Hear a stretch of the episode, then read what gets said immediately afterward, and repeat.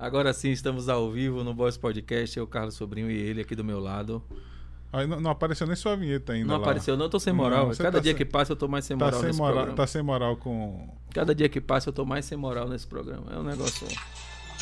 Aí, ó. Agora ele botou um negócio aí no fundo. Aí, ó. Falou de mim, aí, ó. tá? Ô, meu irmão, a gente não pode ficar perdendo. Eu, Carlos Sobrinho e ele aqui do meu lado. Eu, o velho Juninho. Eu sempre falo velho Juninho, né? Pra parecer que eu sou mais velho e as pessoas acharem que eu sou mais novo. Você acha que as pessoas acham que você é mais novo? É, Não sei, né? Eu pareço, eu pareço ser um garoto jovem. Eu acho que não. Eu E tô- hoje, e hoje a gente tá com uma figura estrogonófica. Como é que você disse? Medievágio. Medievágio. É, é, é inoxidável. Inoxidável. É. A gente tá com ele, Chiquinho.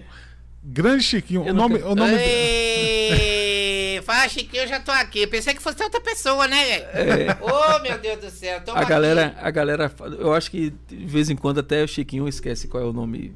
Não, que na realidade meu nome é, não, é- não é Chiquinho. É. Meu nome é Chiquinho, entendeu? Ah. Então quando a gente começa a colocar os nomes das pessoas, começa a virar apelido. Porque, Na verdade, quando eu comecei a nascer, eu era Francisco. Aí Chiquinho virou apelido, por isso que eu tô hoje de Chiquinho até hoje, entendeu? Mas você não tem Francisco no nome, tem? Não, Francisco no nome tem, não. Eu- O meu nome mesmo já nasceu de Chiquinho logo de direto, entendeu? Que não teve esse negócio de passar é, fazendo curva, não. Já É direto. porque filho de pobre já nasce já com o nome, né? Não Já tem esse negócio, já nasce é. com o nome, já nasce com o nome. É. Tem, Mas tô tem aqui, primeiro agradecendo a vocês pelo convite. A aqui gente que no- agradece. no- no- é, é podcast, como é que é o negócio? Boys Podcast, já tem uma pesca ali, ó. Ali, é Boss Podcast. É, porque Boss, o que, que é Boss? Boss é uma coisa de som?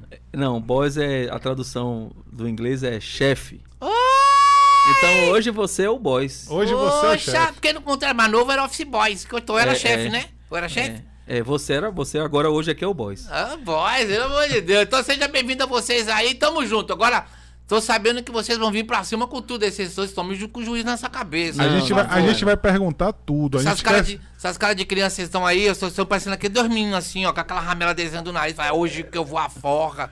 A gente vai perguntar, inclusive, a- é, é, de que forma, como você conseguiu chegar a ficar rico, né? Porque, É, porque Ah, aonde? Já começou errado. porque ficar rico não é fácil. Não, não. Então, é uma das, uma das coisas que a gente vai perguntar a você é como você ficou rico, Hum. é, ne- trilhando esse caminho artístico. é, Uma pergunta que eu queria fazer antes Sim. de qualquer coisa. é, a gente, quando fala Chiquinho de Eliana, você gosta? Você Não, da problema, referência? porque na realidade quando você tá entrevistando o Chiquinho, é o Chiquinho, né? Chiquinho É. é Quando o Chiquinho. Edilson Oliveira, que é o que interpreta o personagem que sou eu, aí é o Edilson Oliveira que responde por vários outros personagens. Então hoje tá falando por mim, então ele fica de fora aí. Então, Edilson, tchau, Edilson, tchau. Já se picar pra lá, É. cara. Pelo amor de Deus, vivo na mala. Sabe que você viver dentro de uma mala, meu amigo? Eu É. só consigo vir pra vida aqui quando ele me coloca. Então deixa ele na casa dele, pelo amor de Deus. É, a gente não vai. Deixa o Edilson pra lá. É, deixa ele lá, menino. Deixa Chiquinho, ele lá. como é que esse negócio todo começou? Porque assim, você é uma figura que tá no imaginário de todo mundo, das crianças principalmente, mas de todo mundo. E, e é impossível. Eu acho que você nem precisa falar nada. Quando a gente olha pra você, Hum. a gente já tem vontade de rir, já gera uma alegria no ambiente. É diferente demais. Mas como é que isso começou? Como é- assim, eu, óbvio que você nasceu Chiquinho, você já contou aqui. É, né? exatamente, exatamente. Mas assim, como é que começou? Como é que, que a, deu é, um vamos, vamos do princípio. Vamos Bora. votar no seu Ed. Não tem como não votar no Vamos seu para o- Ed. Vamos para o Que, Genesis. que- que o Ed que foi que criou tudo. Então, assim, lá em 1980, 79 para 80, eu, eu tava passando na porta da emissora chamada SBT, que era TV SBT na Vila Guilherme, da qual eu vim, em São Paulo.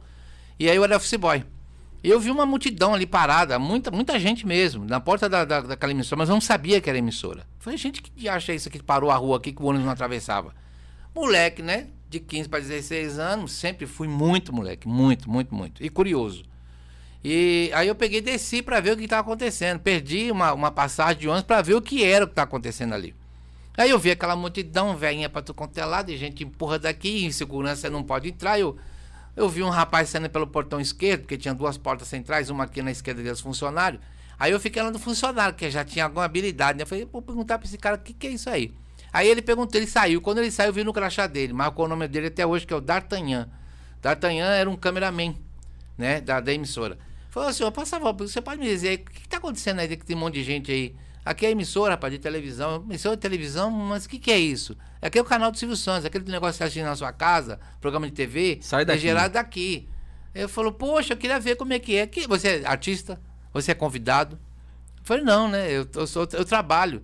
Aí ele pegou, então dá, dá, dá licença, dá licença. O cara era bruto. Atravessou a rua e foi pro boteco, porque a maioria dos profissionais de lá era tudo cachaceira. Aí eu peguei e fiquei do lado do balcão, né, velho? Moleque, olhando pra cara dele. Ô moço, só perguntar de novo. Deixa eu só entrar um pouquinho pra ver. Eu só quero ver como é lá dentro. E eu vou embora. Porque eu tenho que trabalhar, eu sou trabalhador. Aí ele, pô, rapaz, tu é chato, velho. Tu é chato pra caramba. Mas sempre tinha uma coisa chamada educação. Minha mãe sempre me ensinou. Saber entrar e saber sair. Rapaz, o cara falou, tá bom, vou colocar você lá dentro. Mas é o seguinte, hein? Eu vou entrar pra esquerda, você vai entrar comigo.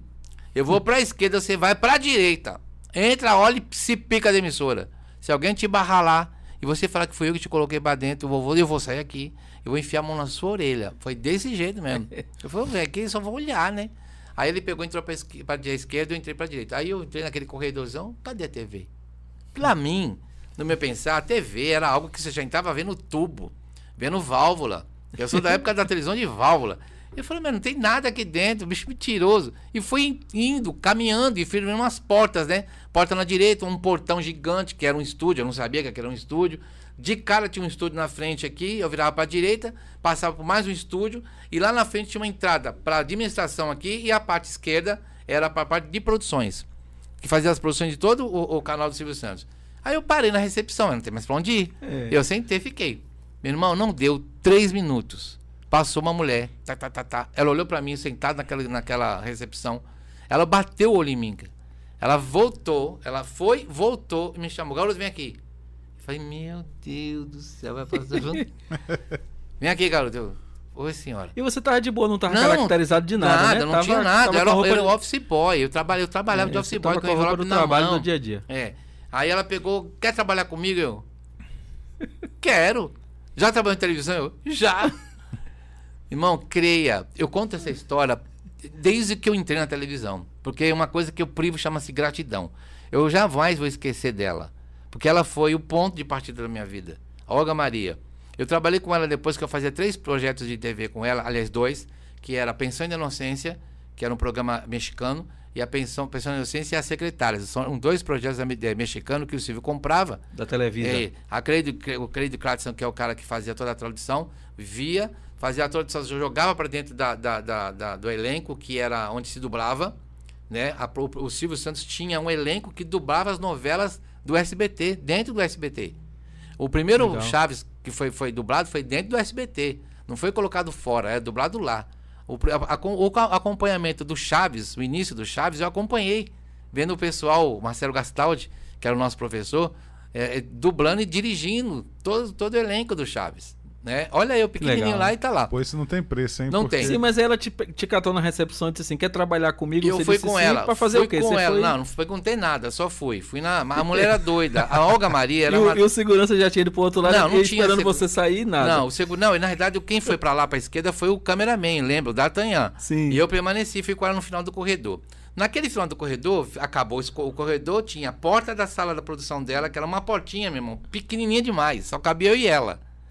E na frente tinha essa porta de vidro que era elenco, que era onde era a dublagem do SBT. Eu senta aí. Só que no escritório que eu trabalhava, eu não trabalhava com datilografia. Eu era um cara que eu virava lá, ficava lá no meio, mas só tipo inventando que tava. Catava clicando. um milhinho, como o pessoal milho, chama. Nem milho tinha direito. Mas sempre muito atento. Eu sempre fui muito atento. Uma coisa que eu sempre tive foi percepção, né? Olhar, observar. Aí ela falou: tá bom, pega aí o, o MI, o MI que mídia É o milho. É o milho. Era memorando interno, rápido. Olhei lá no, no, arquivo, tinha uma pasta abrir, aí eu sabia colocar papel carbono. Bom, eu vou, eu vou digitar, a, a, falar para você aí o texto, você coloca aí e manda pro, pro elenco. Eu, meu Deus. Aí ela começou a falar, velho, eu comecei, tá, tá, tá, tá, tudo rápido, né, velho? Rapidão com esses dois dedos aqui. Não, não, não, tava batendo de qualquer jeito, não tinha batendo nada, eu só... ah, não tava escrevendo. Não tava, não tava escrevendo, nem memorizando o que ela tava falando. Quando ela saiu, quando ela saiu, eu falei, meu Deus, o que, que ela falou? Aí eu botei papel novamente, tirei, coloquei, vi o que estava escrito ali e comecei, né? Quando eu, ela entrou, meu amigo, ela me pegou, tá, tá, tá, tá, tá fazendo a catação de milho. Pensa numa xingação. Cara, eu nunca tinha ouvido tanto palavrão como eu ouvi da Olga Maria. Cara, ela me xingou de tudo quanto é nome, cara. Você é o filho não sei o quê. Você não falava que você. Você falou bem que você sabia, que você já trabalhou e que não sei o quê. Falei, não, dona Algo, mas você só ensina que dona Algo o quê? Mas só me dá oportunidade. Que oportunidade o quê? Mas ela me viu, ela viu meu jeito de falar. Ela pegou ela. ar mesmo. Ela pegou ar, ela é doida, ela, tava, ela usava um chapelão assim. Cara, uma pessoa assim, cara, que eu como, como eu nunca mais. Eu, eu vou te contar já, porque eu não, não encontrei mais a Olga. Aí eu fiquei parecendo um- uma bactéria naquela cadeira. Falei, meu Deus, ferrou, não tem pra onde sair. Ela pegou, saiu, fica aí! Falei, vou embora, vou tomar uma surra na antessala ali, vão que me quebrar e vamos jogar lá fora só o que sobrou de mim. Aí volta ela. Meu, já não tinha mais. Meu, eu tava constrangido, desesperado, eu não sabia o que fazia. Eu fiquei travado naquela mesa. Me acompanha. Eu falei, tá bom. Aí entrei assim, gerente de produção. Falei, meu Deus, eu já imaginava. Gerente de produção para mim era é chefe geral da segurança. Aí eu entrei, entrei, sentei. É aqui que eles produzem É. os, os finados. Aí tava lá Vicente Melo, cara, um grande amigo meu, que era gerente de produção na época. Ele olhou pra mim, o que, que foi, Olga? Tá vendo esse negritinho aí? Esse negritinho aí? Tá vendo esse rapaz aí? Eu, sim, Doc. Sim, tô vendo. O que, que foi? Contrata ele. Mas na hora que ela tava falando contrata ele, eu já tava em desespero. Você ouviu ela falar, mata ele. Mata ele. Eu falei, não, não precisa mais não. Não, dona eu já tô indo embora. Você não falou pra mim que se desse uma oportunidade pra você, você não faria? Não, mas não precisa mais não. Que não precisa mais não o quê? Eu quero que você fique comigo. E eu trabalhando. Lembra que eu tava no Tinha trabalho. pra entregar aqui. Tinha, porque eu era informante. Olha, olha como é que é as coisas. Na época, eu trabalhava de informante comercial. O que, que era naquela época? Era o Serasa de hoje. Olha como os caras acham que vem, vem, é, descobriram a América, né? A gente tinha fichas cadastrais, por exemplo, você comprava na loja do seu Zé. Aí o seu Zé pedia três, três lojas que você havia comprado. Pra, Referência, Referência para a gente poder, através da nossa empresa, ir atrás desses três, dessas três empresas que você deu como referência, saber se você pagou. Confirmar. Para confirmar. E eu tava com um bolo de empresa. Ah, você ia nas empresas saber se aquele cara comprou lá mesmo. Exatamente. Comprava e se o cara já tinha pago, entendeu? A gente vinha com o carimbo da empresa. Nada consta, esse devia. Então a gente era o Serasa, né? foi o início do Serasa. E mais seguro do que o online. Porque Claro, o online claro. o cara pode burlar. E não, e você Exatamente. ia lá. na, na- na- na própria loja. Enfim. Aí, enfim, ela pegou, me deixou lá, isso era de dia, né? Aí eu fiquei. E, e- e naquele desespero, meu, eu não sabia nem como que pegava o telefone na época também. Falei, com quem fala alô, se alô vem de lá, se alô vem de cá. Aí eu pedi pro elenco, depois, primeira gravação, que me ajudasse, porque eu estava iniciando. Aí eu, naquela época, tinha Maria Tereza, tinha eh, Paulo Celestino, tinha várias pessoas do ramo que já eram famosos. E me acolheram como filho. Amigo, aí eu caí do berço. O, o programa durou acho que seis meses só. Eu lembro que a Olga Maria, ela teve uma discussão com o Raul Gil, porque o programa que a gente fazia era uma merda. Não dava ibope nenhum. E o Raul dava, dava muita, muita, muita ibope. E o nosso programa antecedia o programa do Raul Gil. Então, quando entregava pra Quando ele, entregava, entregava, entregava lá embaixo. abaixo. E aí o velho já. Aí falou um monte pra ela. Eu vivia que nem com segurança dela, velho. Não pensa um cara magrinho. E onde a Olga tava na emissora, eu tava do lado dela. Porque era pra mim, era como se fosse meu. Eu não sei eh, colocar a figura dela, da Olga Maria, pra minha vida. E era, era uma coisa assim que se eu pudesse protegê-la. Um anjo. Sabe? É uma pessoa assim que. Eu lembro uma vez ao chegar nessa, nessa situação que ela era muito louca, era muito doida. Ela bebia muito, velho. Ela chapava. Tinha dia que ela tomava as cachaças dela lá, que ela travava de um jeito, que eu não sei se ela consumia alguma coisa além disso, mas ela ficava fora de si. Ela ficava, ela ficava lá nos Estados Unidos, velho. O que sobrava dela, eu lembro que eu, ela tinha um Fiat O que 147. sobrava dela era. Ó, tinha um Fiat 147. Ela falou: Você vai comigo depois da gravação. Ela tava mais louca que não sei o quê. Pega o carro, que carro? Vai buscar o carro. Eu não sabia dirigir, velho. Foi aí que você um Fiat, aprendeu. um Fiat 147, velho, azul. Entrei no Fiat, ela chapada. Ela pegou, ligou o carro, tacou. Mas olha, eu não sei dirigir. Você vai aprender hoje! Você vai aprender hoje! Aí chorava. Ah, eu, meu Deus, dava desespero, porque eu vi ela num surto, velho. Ela ria, ela chorava, ela xingava. Né? Aí eu fui até o mas, bexiga. mas mesmo assim, ela tinha um, um lance com Não, mas você ela diferente, tinha, foi, porque eu, eu, assim, acho que além, acima dela, eu acho que Deus usou ela, acho que não, tenho certeza que Deus usou a vida dela para que eu pudesse estar aqui hoje. Porque foi através da vida dela. Independente de se ela era doida ou não, o carinho que ela tinha por mim era uma coisa fantástica. Mas ela é viva. Irmão, aí que tá. Até hoje, o meu maior sonho era reencontrar ela. Pensa num cara que tem um sonho era reencontrar a Olga Maria. Sobe a Quanto, hashtag aí, quanto viu? tempo que você não vê? Meu, bota ano nisso. Se eu tenho 38 de televisão, deve ter mais de 30 anos. Mais que bota 30 anos nisso. Eu não vejo Olga Maria. Então eu não sei que, que fim, que paradeiro. Já perguntei, já tentei ver né, no cast da, da emissora, já tentei ver. Porque no ciclo de, de, de televisão é muito fácil achar todo mundo, né? É. E, Mas e hoje com rede social também fica bem. Mas, meu, e não, tem, deixa eu contar a piada, a piada. Aí tem uma mulher lá que, coincidentemente, não sabia que o nome dela era Olga Maria, trabalhava no SBT. Porra, eu acho uma Olga Maria, eu vejo, olha, não é possível, é Olga, é Olga, Olga, Olga. Na rede Aí- social? Na rede, na isso, no grupo do Facebook das emissoras, das Sim, SBT sim. e tal. Irmão, tive aquela, aquela emoção que eu quase morri quando eu fui ver ela. Olha, Ed, eu gostaria de agradecer muito por todo esse carinho que você tem por, pela Olga Maria, mas eu não sou sou Olga. Maria. Vontade de tomar essa mulher na banca. Mas, mulher, por que você não falou? Porque eu economizava todas essas lágrimas, né? É. E a saliva e as lágrimas e tudo Não mais. é? Mas são as coisas que acontecem na vida da gente. Daí, quatro, seis meses depois, o programa acabou e eu fui transferido a pedido dela para ir para o programa do Bozo. Mas isso sempre na parte administrativa, né? Você É. está fazendo. Eu era produção, parte de nada produção. artístico ainda. Eu era, na realidade, eu fazia o papel de produtor, sem nem saber o que era aquilo, porque eu tinha entrado no lugar, a- a- no lugar do Walter Vanderlei, que era o Goiabinha, que fez aquele repórter do, do, do, do, do Gugu. Lembra Sim, que ele tinha, sim. que ele fazia junto com o ET Rodolfo? Tinha o Goiabinha e tal. Ele era, ele era assistente dela. Mas ele não aguentou ela, saiu fora, largou tudo lá e eu entrei. Só que eu tinha uma outra forma de, de, de, de trabalhar, né? Primeiro que eu sempre fui assim, minha mãe e meu pai eh, vieram, não, não, não eram pessoas que, que tiveram estudos, mas eu aprendi com eles a me cuidar. Eu, não, já, eu jamais ia permitir que a minha vida eu pudesse distorcer para o lado direito e para o lado esquerdo, porque eu queria retidão. Aquilo que minha mãe me deu, né?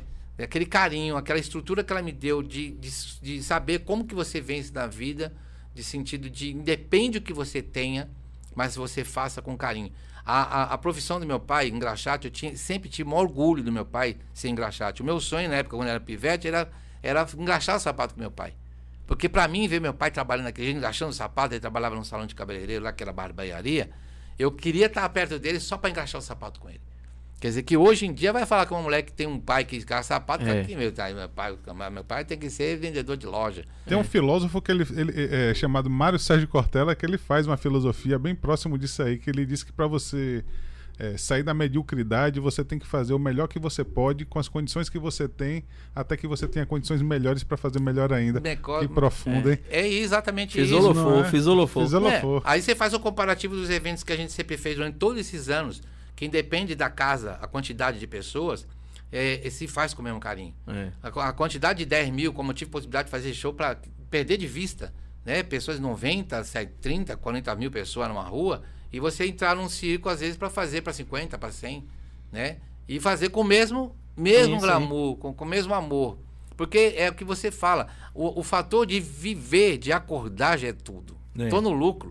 E, é? e- e nesse período que a gente tá aqui tão louco de, de pandemia, de tudo, a gente acordar e saber que a gente tá bem, que a gente podia, tá, podia ser um das- dos números que tá no hospital e a gente tá bem, tá com saúde, a gente tem a obrigação de levar isso para as pessoas. É, Essa semana foi uma semana meio triste. né? A gente não vê que fala tristeza, mas nessa semana mesmo foram três pessoas muito próximas de mim, parentes, que, que Deus recolheu. E dá tristeza, né? Porque, Claro. de uma certa forma, deixa órfão, né? A presença das pessoas que a gente está acostumado. É, Mas isso que acontece. Às, às vezes as coisas têm que acontecer dessa forma, porque o amor, a falta de amor nesse mundo está muito grande. Muito grande. Tá um absurdo. Porque é, é absurdo como as pessoas dão valor para as coisas tão insignificantes. Você acabou de citar sobre esse o, o senhor aí, que, que é um, um escritor dessa frase. Para você viver a vida é tão simples, né? Como é? Você tem que amar tudo que você faz. O primeiro é abrir teus olhos. Não é, o primeiro bom dia não é nem para parente, não é para filho, não é para mãe, não é para ninguém. É para Deus. Porque é Ele que é o seu grande significado. Quando você tem Ele acima de todas as coisas, demais coisas serão acrescentadas. Só que o homem, ele, ele quer ser mais que Deus. Não é? E na balança de Deus, Deus não castiga ninguém. De que se queixa o homem? Se tudo que acontece aqui, Deus está mandando alguma praga para a gente? Não, né? Tudo é causado pelo próprio homem. Então, se as pessoas começarem a tomar um esse porte de mudar as atitudes, por exemplo, o lado artístico, né? Podia aqui eu ser um cara chato, independente de estar na TV ou não, mas você sabe que no métier, no meio artístico, tem um monte de mala por aí que se Tem, acha. tem, tem. Mas se a gente citar que não vai um caso, Se, se a gente citar pessoas, a pessoa não vai ver mais. É, Por quê? Porque vive de, de só de, de imagem. é verdade. Né? Um conteúdo ser humano E, e não entende que essa imagem ela é resultado de como as pessoas promovem essa imagem, né? Meu então Deus. o artista é porque existe o fã, Uhum. né? E Mas é bom. O, a ó, quer ver pessoa- um exemplo? Eu Ah. tô vendo aqui nos comentários, ó. O Ebert tá cumprimentando o Júnior, mas o comentário da Vanessa aqui, ó, logo quando a gente começou, ela botou aqui. Tem que ter torta na cara. Oh, meu Deus! ela já botou aqui. ó. Esse programa aí eu quero de- o Chico, Chico Santos. É, ó, ó como isso é, como a- tá no imaginário das pessoas. O, o- a, a Maíse, eu acho que é Maíse, se eu pronunciar errado, me perdoe, tá dizendo aqui, ó, muito legal, valeu pelo convite, muito massa esse papo. É, o Juliano tá dizendo, abração pra essa galera. O Juliano tá dizendo, esse Ed é figuraça. O, o Paulino tá dizendo, alegria, alegria, a galera aqui comentando é, e mandando mais mensagens aqui. Agora, é, torta, to- o lance da torta, o lance do. Porque assim, não é só o Chiquinho. O Chiquinho é um. É um.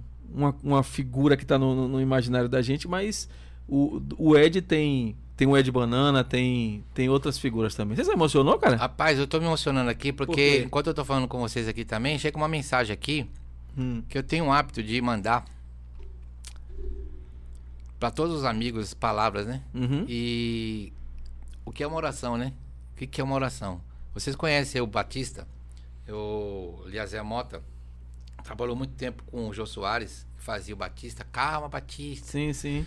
Aí ele tá aqui é, comunicando, até desculpa sair um pouquinho do assunto, mas acabou não, que eu aqui, cliquei. aqui cabe tudo, ainda mais coisa é, boa. esse aqui, o Liazé, é esse aqui, ó.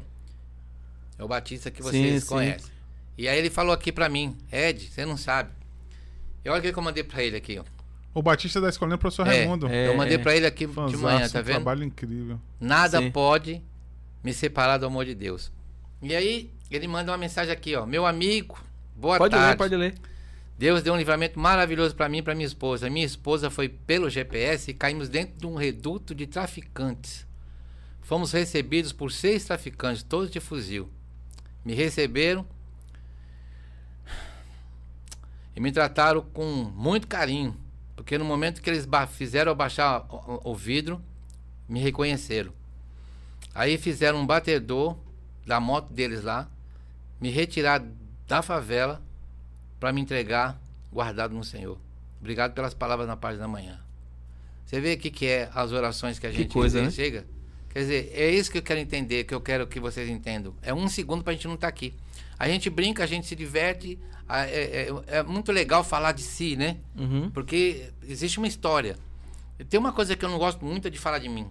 Eu gosto de falar das coisas, eu gosto de falar daquilo que cria, aquele que faz com que a gente possa se levantar, não exaltar, né? Porque isso aqui é um dom que Deus me deu. Se ele não tivesse me dado essa oportunidade de exercer isso, como eu contei no início, de como eu entrei na televisão, ele me colocou lá. Sim. Existe um propósito. E foi de um jeito para que você não tivesse dúvida que foi ele. Jamais. Pra você não, em momento nenhum achar que foi, que foi você. Jamais. E outra, volto a dizer que eu não fiz, que eu lembro que eu não fiz escola para isso. Eu não estudei, eu não fiz dramaturgia, eu não fiz teatro, não fiz nada disso. As coisas foram acontecendo comigo. Mas é assim mesmo, você vê, o Júnior. Júnior, ele nunca fez aula de dança, é um exímio dançarino. É um mesmo? dançarino Outro, outro dia ele isso. dançou aqui pra gente, aqui a gente fez um stories que foi realmente um E eu tô agora querendo entrar na carreira TikToker aí. E e ele, Misericórdia. ele luta jiu-jitsu. Então isso deu a ele uma habilidade diferenciada pra dançar. Você tá É, a né? mobilidade é total, né? é, Porque, total, então. Mas na realidade você começou a fazer o robozinho, aqueles robôs que o pessoal faz do break, É, né? é, é. break dance, né? Mas o bom é isso, a gente poder ter a oportunidade de fazer as coisas que a gente gosta.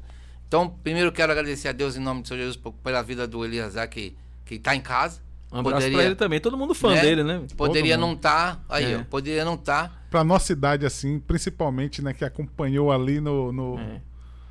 aquele tempo inteiro. Eu fico pensando assim, Chiquinho, quando você fala, quando você fala é, do tempo e tal, porque tipo assim, o, o problema não é entrar na televisão, mas tipo assim, você é, é, ficou, faz televisão é, a esse tempo todo e você conseguir ficar no ar, você ficou acho que uns Tanto- 15 anos, 20 anos. Muito mais, quer dizer, só de É, programa. é, Olha, na época. Só, só com a Eliana foi uns, uns 15 anos. Quase 20. Quase Porque na 20 verdade, assim, ó, eu vim fazendo coisas na televisão, eu não esperava.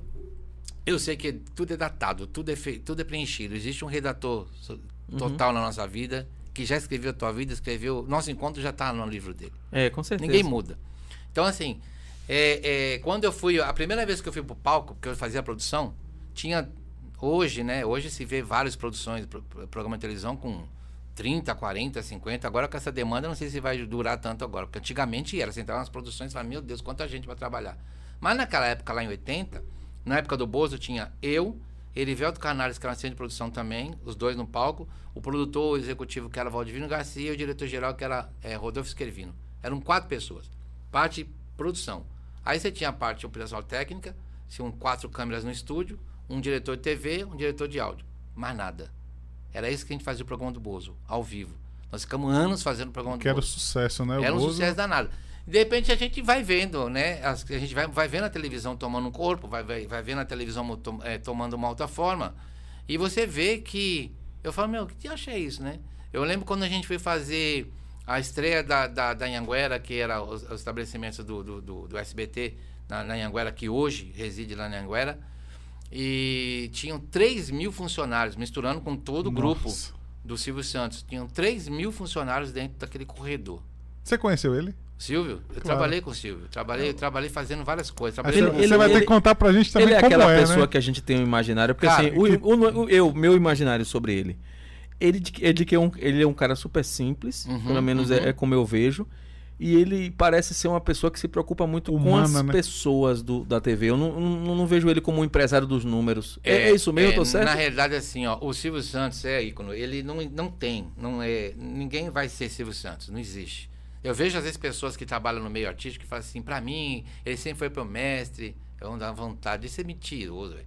Primeira coisa, quando você resulta em, em falar de uma pessoa que ele foi, você tem que, no mínimo, né, ter um pouco da base do que ele foi pra você. Não é o que, que é? O mestre não ensina as boas artes marciais, mas a primeira coisa que ele ensina é ter disciplina. A disciplina é tudo para que você possa acompanhar o mestre. A disciplina é isso. Se o cara não tem disciplina, ele é o ego dele, o eu dele, então ele não acompanha nada. Ah, mas meu mestre me ensinou. Mas dentro dele não é o mestre que ensinou nada. Ele tem um ego dele. Ele tem o livre-arbítrio dele. E o Silvio Santos, ele teve sempre postura. Olha a quantidade de anos que esse homem está no ar. Olha a quantidade. Eu nunca vi deslize dentro do SBT com erros né, drásticos do Silvio Santos. A parte dele é, é- é- é administrativa é incontestável. Silvio Santos é único. Trabalhar com o Silvio. Todos os que trabalharam com o Silvio, que estão com o Silvio até hoje, não tem o que falar daquele homem. Não tem o que falar do Silvio Santos. Eu O nunca que falar vi- de mal, né? de mal, de mal, de mal, de mal. Eu lembro uma vez que a gente foi mandado embora, a gente fazia o programa do Bozo, estava eu, Luiz Ricardo, o Luiz, é, é, é, Rodolfo Esquervino, e a gente foi para dentro do, do, do, do, do camarim do Silvio, e o Silvio mandou chamar para fazer uma reunião. E aí chegamos ali, ele falou, o que está acontecendo? Pô, por que, que vocês não... Mas, não... mas- mas o que tá É, acontecendo? porque, o que está Você acontecendo? viu que perfeição Mas- essa mas- mas imitação do mas- Silvio? mas do que tá Ele- ele é acontecendo? um- um- Eu nasci É, pra ser artista, É um eu, eu eu achava que ele era só dançarino, É um mas... OVNI, é um OVNI. É, ele é um OVNI. É um OVNI. E aí ele olhou pra todo mundo, todo mundo desesperado, porque ninguém podia falar naquele momento, né? Não que ele seja radical, mas ele é um cara que conhece isso, né? E aí o Rodolfo, não, Silvio, não, pô, eu pago pra vocês. Tá todo mundo, dia 25 tá todo mundo na conta lá, o dinheiro não tá lá, todo mundo não recebe pra fazer. Por que que não faz aquilo que eu mando? Tá todo mundo dispensado, mandou embora todo mundo. Eu falei, meu pai disse, eu fui demitido, velho. Aí ela tinha uma padaria, ficava na esquina, foi todo mundo pra padaria. Que, que era a central da resenha, Os provavelmente. bêbados, é, o bêbado ia pra padaria. Aquela padaria, padaria do Mané, não tinha que não passasse por ali, porque era onde era o Teatro Cinesol, que a casa continua até hoje lá, o Silvio não vendeu. E quando acabava os programas de televisão, cameraman, operador, tudo ia pra lá. Era, Os era bêbados- central da resenha. Queria É. saber o que aconteceu, tinha que Todo passar mundo, lá. os artistas que ficavam ali, tomavam, saíam de lá carregados, não sei o quê. Enfim, aí eu falei, eu vou embora pra de lá carregados, é carregado, ótimo. de caçamba. Aí eu olhei e falei assim, e agora, o que que deu, né? Aí o Zé das Águas, que cuidava da água do Silvio Santos, que trocava as águas do- da emissora, aí ele, olha, o Silvio tá chamando todo mundo de volta. Mas eu já tinha sido demitido, velho. Foi a primeira vez que eu fui demitido no SBT. Aí voltamos tudo pra, pra, pro camarim. É, vai, vai, vai, vai, vai, vai todo mundo pros seus postos, vamos pra lá. Vai, vai, vai, vai, vai. Rodolfo, Rodolfo. Ah, deixa eu contar um fato aqui. Você, Foi, foi uma demissão de que? De 10 minutos? Foi. Não, não sei como acho, mas meia hora demitido. Uma meia- Foi- Meia foi- hora foi depois meia foi hora demitido. recontratado. Mas mesmo assim Meu, foi bem mas rápido. o Silvio é muito doido, cara. Ele é uma coisa assim, cara, eu, eu- muito bom trabalhar na, na emissora. Eu tenho uma, uma, sabe assim, sabe que você tem saudade daquela emissora? Foi onde eu comecei. Cara, eu, eu, eu não posso descrever, eu não posso descrever A- as histórias, aquela, as primeiras pegadinhas que o pessoal vê as pegadinhas hoje na televisão. por incrível que pareça, as primeiras pegadinhas da TV começaram comigo com o Erivelto no corredor do SBT, brincando. Como a gente era muito sacana. Fazia já- com os funcionários. Fazia com os funcionários, velho. Aí tinha um cano, o corredor era comprido, né? Ficava na porta do primeiro estúdio. Quando você vinha da, da porta central aqui, você já vinha logo de cara a porta do programa do Bozo. E aí você virava pra direita, lembra que eu falava? Pra esquerda Sim, com maquiagem, pra direita você ia pras produções, a parte administrativa, não sei o que lá. Eu pegava um canudo, que era dália, e abria ele e fazia assim, ó. A minha voz, porque dentro da emissora tinha aquela parte interna de locução das, da- das telefonistas. Atenção, não sei o que, queira comparecer tal portaria e tal. E quando eu fazia a voz, ficava idêntica à da telefonista. Quando a pessoa chegava, eu passava com o canudo e falava, atenção, senhor, não sei o que, queira comparecer à portaria 2. Ela parava, voltava e ia novamente. Volta. Tinha o Torres, que era o chefe da segurança, velho. Eu mandei esse cara quatro vezes, o chefe da segurança, quatro vezes pra portaria geral. Ele quase me matou, velho. Nossa, eu nunca vi o Torres, eu nunca vi o Torres tão nervoso. Porque o chefe da segurança, a gente sacaneando o próprio chefe da segurança. É. Ele ia pro pô, pô, mas eu vim aqui, tava no corredor, falaram meu nome, tive voltou. Mas quem que falou? Não, Torres, não, tá, não é aqui. Porque a central ficava lá do lado da, da, da, entrada, da portaria principal. cara andava pra caramba. Meu, voltava novamente, quatro vezes, meu. E todo mundo, ah, aquela rachadão, porque a gente rachava o bico, não ficava só eu. Ficava todo mundo sacaneando, é cameraman, operador de áudio.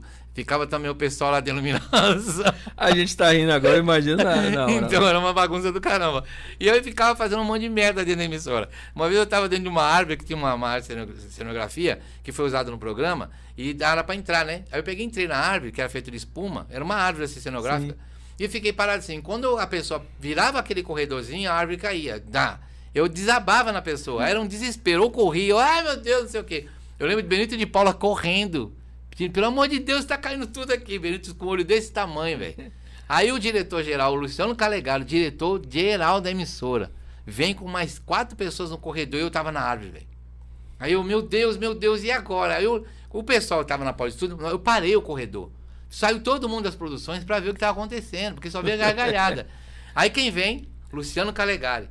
Aí o Luciano Calegari parou na frente da árvore, só que eu podia, eu podia fazer assim, né? Tinha uma telinha e dava pra eu ver ele. Dava pra eu vê-lo. Aí eu olhava assim, ali, meu Deus, é o Luciano. Aí eu vi que ele olhou, pra, ele foi pra trás da árvore, ele não tava entendendo nada. Ele olhou pra, pra todo mundo, falou, a casa caiu, Ed tá lascado. Aí ele procurou, ele ficou me procurando. Ele parou na frente da árvore, aí eu fiquei imóvel assim. Falei, meu Deus, ferrou, ferrou, ferrou. Aí ele olhou pra trás da árvore, olhou pra todo mundo, e todo mundo parado, todo mundo esperando. Será que ele vai dar um susto no diretor-geral? Aí ele, quando ele virou pra cá, eu saí andando a árvore. Aí foi aquela gargalhada. Eu vi que ele gargalhou, parei a árvore novamente, né? Falei, meu, os caras vão ver. Se ele olhar pra trás, ele vai me andando, né? Aí eu consegui entrar, velho. Foi marcante isso. A partir disso, dentro da própria emissora, depois que começou a constituir. As pegadinhas vieram também do, do Alegria 84, que teve um programa que era dirigido pelo Dato Costa. E, esse E lance da pegadinha tem uma história também com o Ivo Holanda. Vou, o livro vem depois disso. É, Vem depois, Vem mas, disso. mas assim, o SBT acabou vi- virando uma referência desse. Tudo que veio, eu acho que veio depois disso, né? E depois disso, porque começou a pegar as pegadinhas, a gente. Não que eu criei na base disso, ninguém. Mas eu fui ver que é, pô, Evelto, a gente fazia Agora, isso antes agora o de Ivo trabalhar. Holanda faz uma maldosa. Quem? O Ivo Holanda faz umas que são perversas, velho. Nossa, tem umas ali. É que hoje. Ele dia- apanha, né, É. também. Porque é, muitas das vezes, né? Cabe a nós, a gente não quer desmistificar, mas muitas vezes não dá pra fazer a pegadinha valendo. Por quê? Porque se você faz a pegadinha valendo, você corre risco de morte. Então você vai lá tomar um tiro de um cara, porque não é todo mundo que aceita a brincadeira. É, ninguém... Então muitas das vezes você tem que produzir. E a produção fica tão perfeita que as pessoas em casa acham que tá valendo. Entendeu? Então, não desmistificando você que tá ouvindo a gente aí, mas a gente tem que falar o que é real.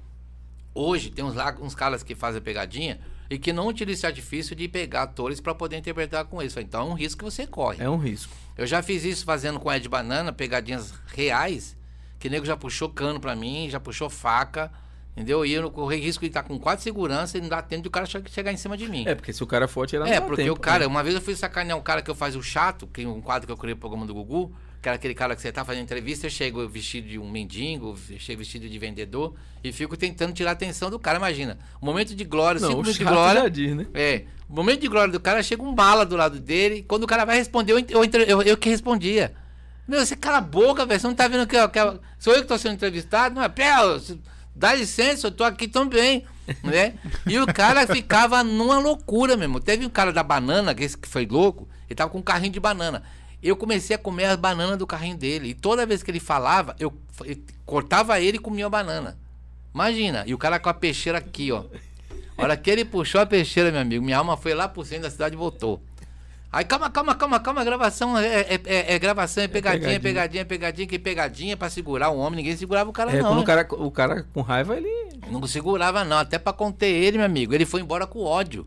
Ele não, não, não caiu a ficha dele. Agora, pra gente não perder, porque até agora você não falou como é que surgiu o Chiquinho. Ah, achei que tem uma Porque, história. porque tava lá, a gente já tava no estúdio lá com a Olga. Você já virou árvore, já, já, Já apanhou em foi, pegadinha. já foi, já falou do Elias já foi. Mas, mas a última fala sua em relação à, à trajetória, você ainda era um, um cara que tava no administrativo, assim, meio Não, que aí no- tava na, produção. é. Aí tava na produção. Depois é que eu fui entrando fazendo ah, os esquetes que eram dentro do programa da família do Bozo. Aí fui fazer manipulação de personagens, que eram os bonecos que tinham Sim. o Zecão de Macarrão. E aí foi, a coisa foi vindo. Aí começou a aparecer outros programas de TV. Sérgio Malandro, Mariane, Mara, entendeu? Aí Uhum. foi chegando Eliana. Você pegou essa época toda, Tudo, então. Você todos eles, galera- todos, todos, todos. Era, eu- todos os projetos que tinham na emissora, eu tive a participação. Eu me lembro Você da tem Mariane, amizade ainda com essa galera toda também Na lá? realidade, não. A gente tem. A amizade não não dispersa, né? Sim, o problema sim. é os contatos. Os contatos acaba cada um indo pro seu caminho. Até né? porque rede social começou É, porque tempo, né? antigamente o, a- a- o contato de telefone era só É. quando a gente fazia os trabalhos televisivos. Fora isso, ninguém tinha contato de ficar dentro de casa. E aí, vamos lá, não. Não eu trabalhei rede. com todos eles também, né? E eu não- nunca tive essa também, essa intimidade de ficar dentro das casas, né? Porque existe dois, dois, duas situações na televisão. Para você ser um bom amigo, entre aspas, você tem que puxar saco de alguém. Eu não nasci para isso.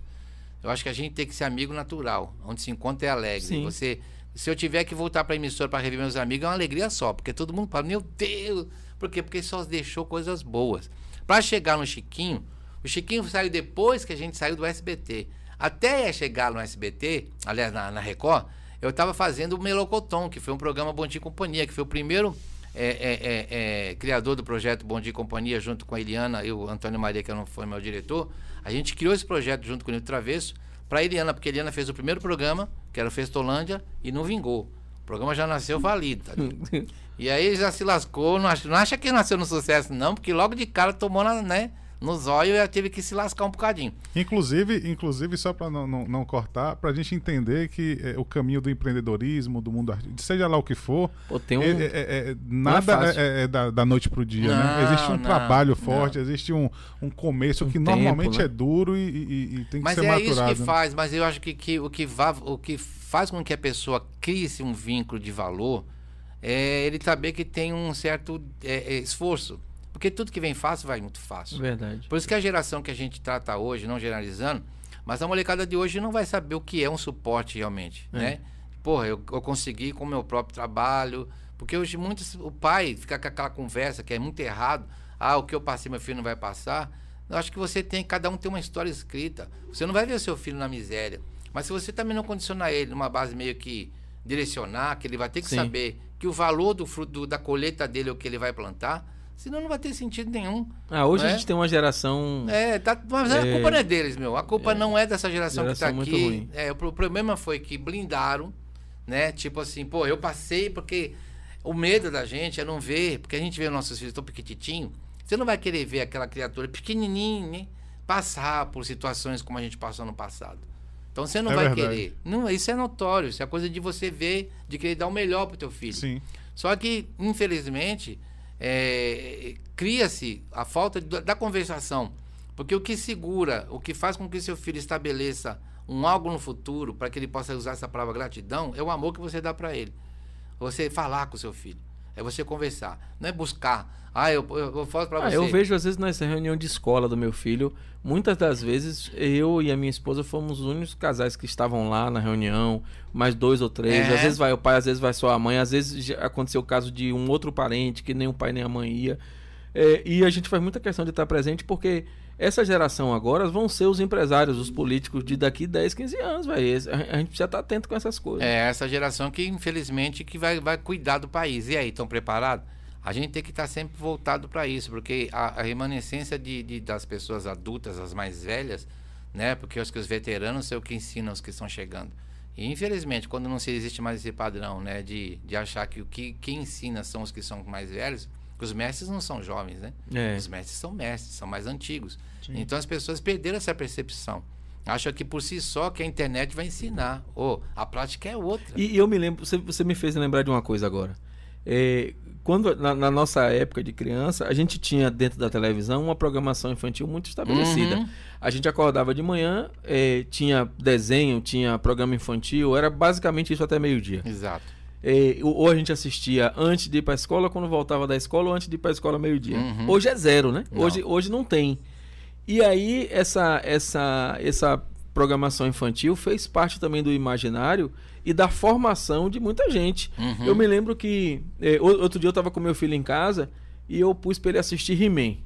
Uhum. Que para as crianças de hoje é. Não, é Ninguém sabe nem quem é. Eu perguntei É, na frente é. ao Woody Allen ali, rapaz, se ele É. conhecia é, é, Raul Seixas, ele não conhece, tem É, 20 anos. é. É bem, bem. Eu fiz o que é isso, Diego? Oh, Você não conhece Aí, Raul aí eu Seixas? botei He-Man por quê? Porque He-Man tinha uma lógica. Ele tinha uma história. é, é, era um negócio que tinha luta, que tinha tudo, mas não tinha violência, não tinha sangue, não tinha nada. E no final ele sempre dava uma, uma lição de moral. Uma lição. É, é.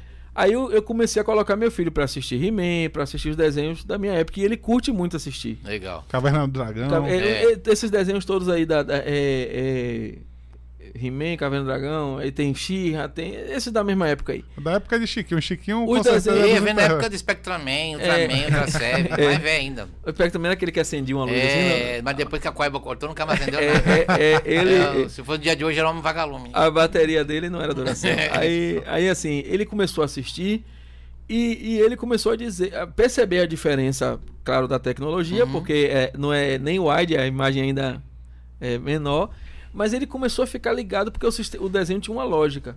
Quando a gente vai para os desenhos de hoje, principalmente os, japoneses, eu não gosto muito.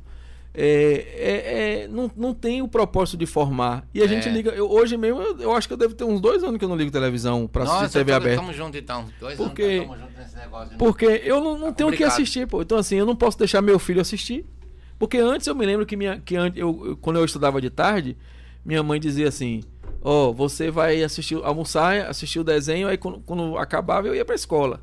Ou então quando eu chegava ainda pegava um desenho. Uhum. Hoje não tem, a gente não pode deixar nossos filhos diante da escola, diante da televisão. E, e o pessoal que trabalhou com, com humor ou com criança, como, como é seu caso, a Eliana, Uhum. é, é, outros, que, outros e outros que Sérgio passaram, Malandro, Mara, é, Xuxa. tinham, tinham um, um papel também na formação das crianças. Era o lúdico, né? Era- tinha um lance de dizer, pô, isso aqui, o cara. Eu posso deixar ele assistir isso aqui, Mas gozado, porque né? não tem problema Mas de deixar assistir. Hoje também, não tem, velho. Hoje, quando eu começo a rever os programas da época, se fosse no tempo de hoje, eu ia morrer de fome. Que eu falo, meu Deus, como era ruim isso, eu percebi. Mas é porque o público também era ruim. o público era ruim.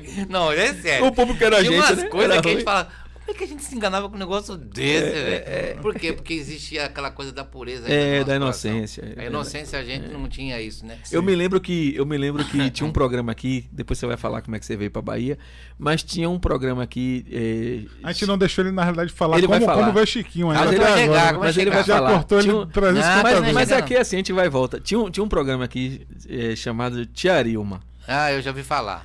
E, Na e- época eu fui, eu fui, eu fui introduzir aqui no- na, na, na Bahia o Bozo. É, então, época. então assim, ela, ela, ela tem um programa na TV Salvador hoje, até hoje faz um programa de entrevista hoje, mas é, pelo menos a última informação que eu tenho. Mas assim, tinha um programa que era, era, um, era um, um sonho da criança, era ir pro auditório da Tia Arilma, Era a Xuxa daqui, né? era tipo a Xuxa daqui, só que ela não era loura.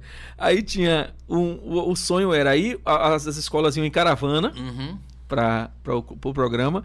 E, e o, qual era o grande lance? Era você ir para lá, você tomava um, uma limbinha, que, que era em mim? Velho, velho, eu fui velho agora, não Rapaz, Mostra que você trabalhou no polo e outras Não, coisas. limpinha, mais. velho. velho, você lembra disso, desse chocolatinho, uma limbinha? Na um leite? verdade, porque assim, como eu vim de São Ô, Paulo, Limbinha já é mais aqui, né? É, a- A cá, né? limbinha. É porque tinha um É a leite limbinha. chamado, uma Era marca um- chamada Alimba. A limba. Que era É. o leite. E o, o pequenininho de chocolate, o achocolatado era o Alimbinha. Ah, tá. Lá E era a- Todd, É, Todd. é tipo Paulo Todd, tipo Todd. E tinha também o Mirabel, que era um biscoito conheço.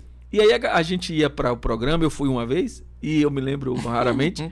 e eu era muito pequenininho, mas eu me lembro. E minha, minha, e minha família, meus irmãos maiores foram. E aí você tinha um lance de ir com a escola, É. e aí você tinha o lanche lá, você intera- era um, era um, era um evento você você tá lá, era como se, se você como ir pro, pra Eliana tirar uma foto com o Chiquinho. aham. Era, era, um, era um evento. Hoje não tem, velho. Hoje as crianças ficam 12 horas por dia na frente do computador jogando jogos que, que comprometem, inclusive, a, a, a, a, a psique da criança.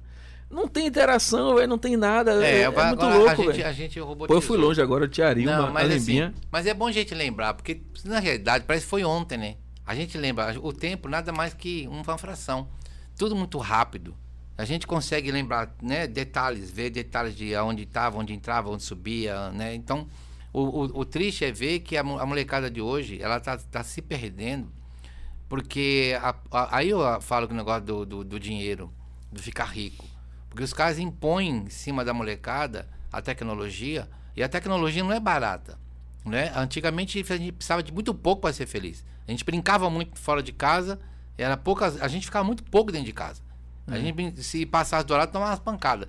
Mas a gente sabia que a nossa, a nossa diversão, o nosso conhecimento era na rua.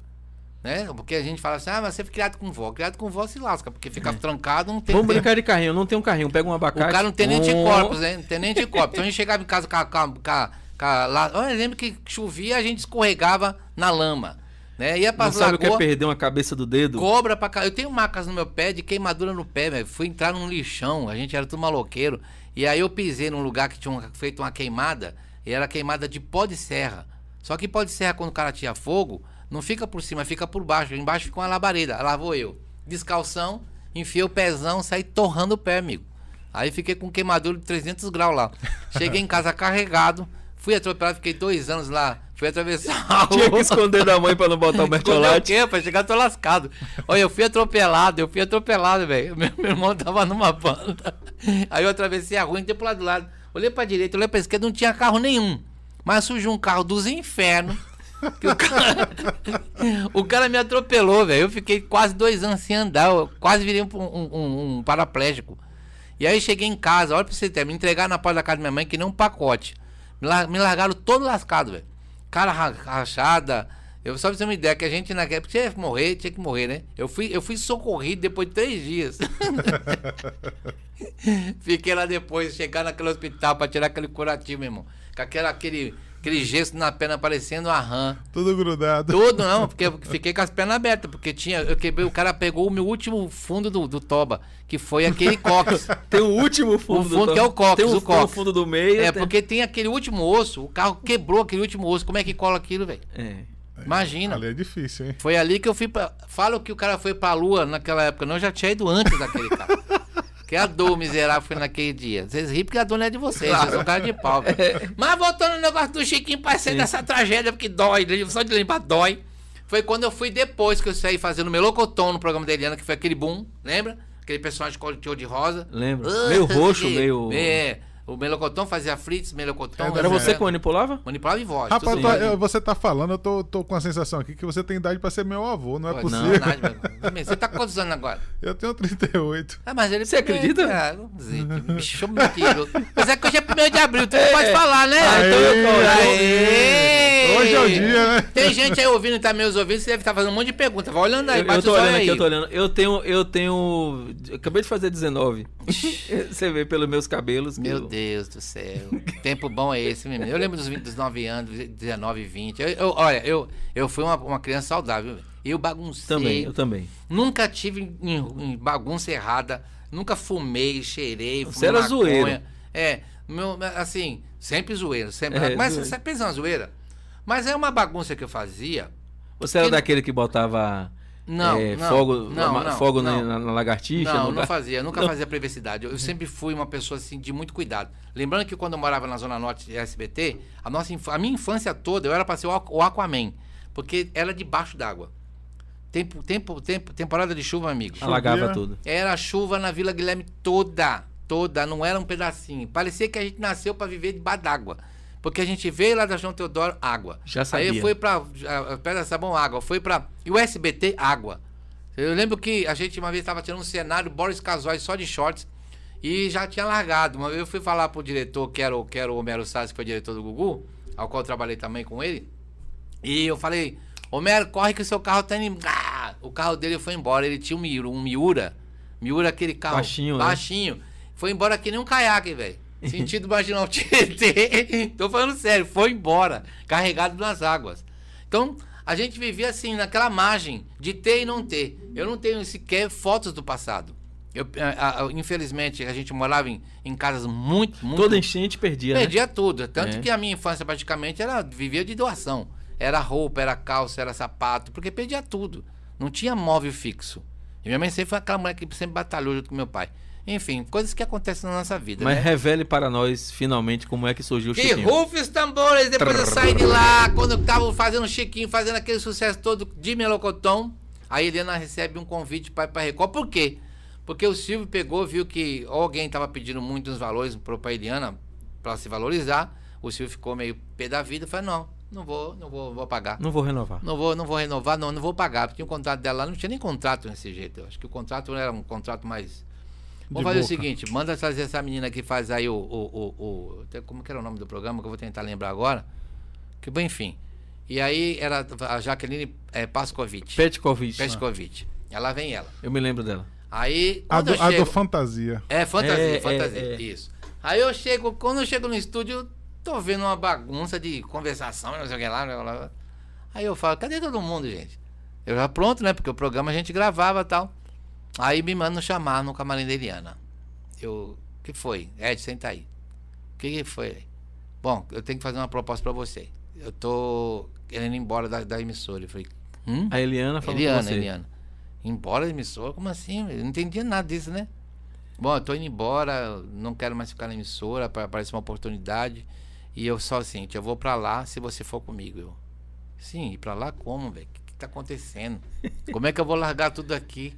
Meu trabalho, não sei, 200 anos aqui dentro, junto com o Matusalém, agora vira as costas e sai andando.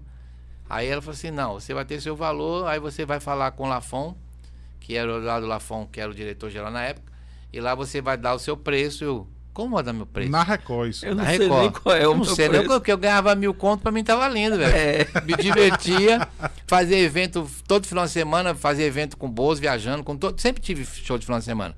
Quando viajava com a Helena, viajava com a, com a Helena fazendo turnê. Enfim. E aí chegou o momento de eu falar com o Lafon e fiquei sem, sem entender nada. Eu vou pedir quanto pra esse homem, velho? Aí eu pedi um valor, vou chutar logo o pau da janela já. já que ele tá me levando pra emissora. Tipo, era mil, você É, vou pedir 10. Pedi 15. Pedi logo 15. O cara falou, não, 15 eu não pago. Ô, mas vocês querem que eu saia da emissora? Vou largar tudo lá. E vou embora pra cá. Qual a vantagem? E meu fundo de garantia? O bicho é pobre, pobre é pobre. pobre é uma miséria. né? E meu fundo de garantia, meu GPS. Meu GPS.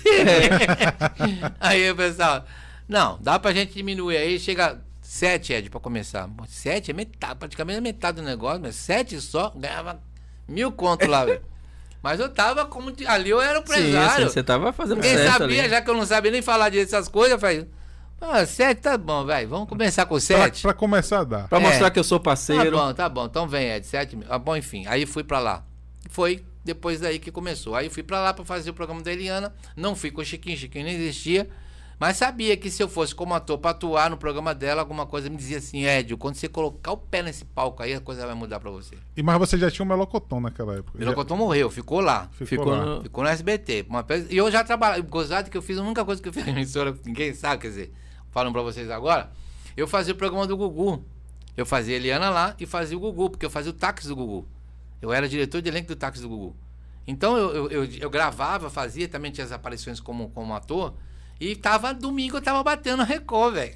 E, e todo mundo ach- e eu, Ah, Enquanto eu você era tava na Record, você ainda fazia o Gugu? Fazia o Gugu. Só que os caras não sabiam. Eu, pô, não tô nem aí. Chegava com, com o carro da emissora, da Record, parava na porta da- do SBT, parava na porta da Record, só descia e entrava.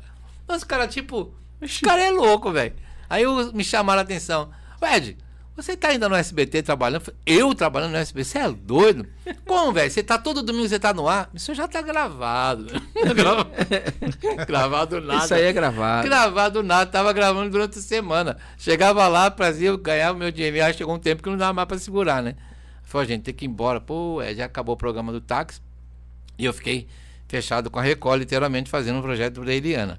E aí foi mesmo. Chegamos nas primeiras semanas lá, os primeiros meses foi um fiasco. Mas você fazia o que na- já na Record? Na Record eu fui fazendo atuação, eu fui fazer vozes, direção, Sim, fui, sim, fui sim. produzir o programa também com ela, dentro da TV Record, né? como também era diretor externo, podia fazer. Só que eu não tinha externa nenhuma. Quando o programa entrou, nós vamos pro zero, velho.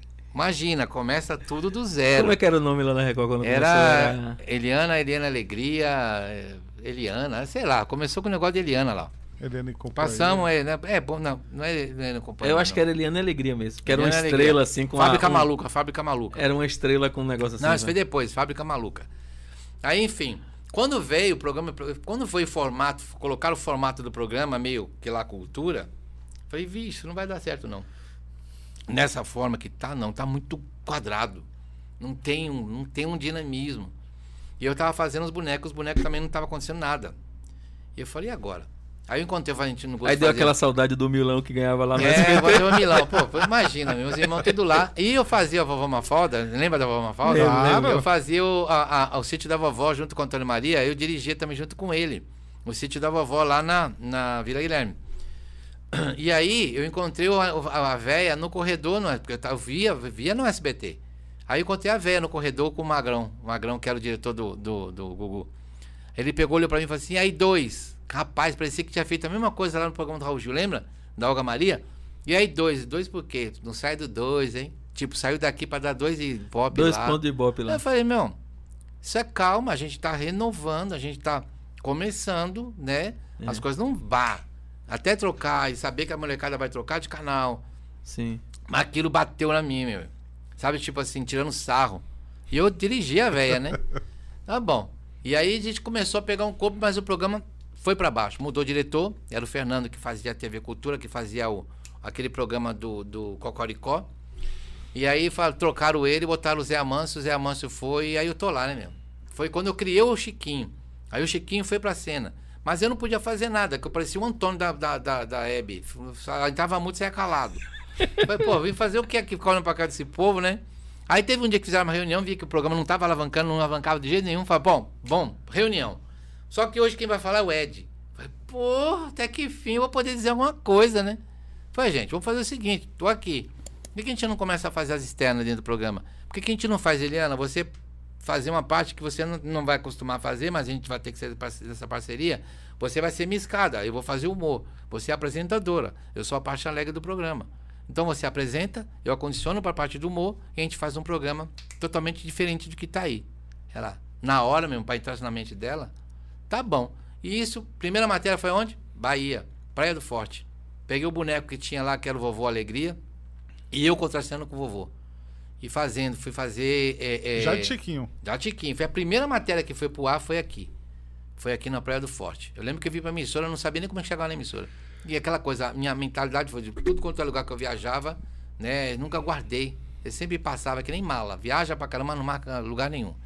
E aí a gente foi pra lá, voltou, primeira semana, o programa começou a alavancar, alavancar. Pô, funcionou. Aí comecei a fazer matéria, matéria, matéria, matéria, começamos a viajar. E o programa formou o que formou o programa da Eliana.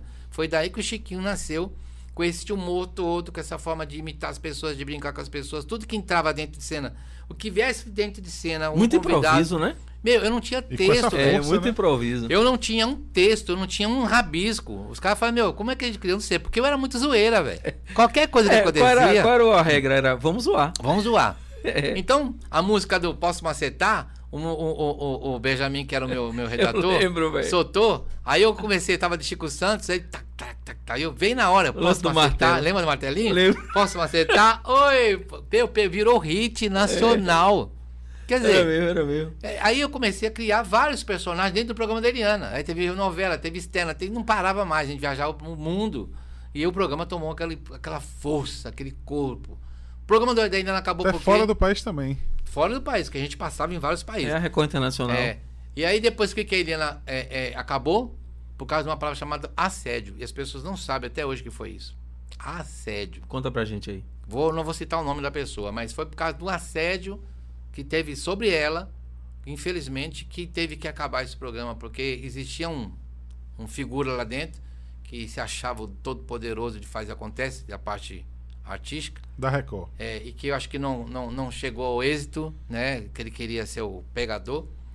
E acabou que eu acho que não, não vingou nessa posição dele e acabou já minando, minando, minando, minando. E quando tiraram o programa da gente, eu lembro que eu, eu pe- percebi, falei, meu, esse programa vai acabar essa semana. Ah, é, Isso é louco. Vai acabar.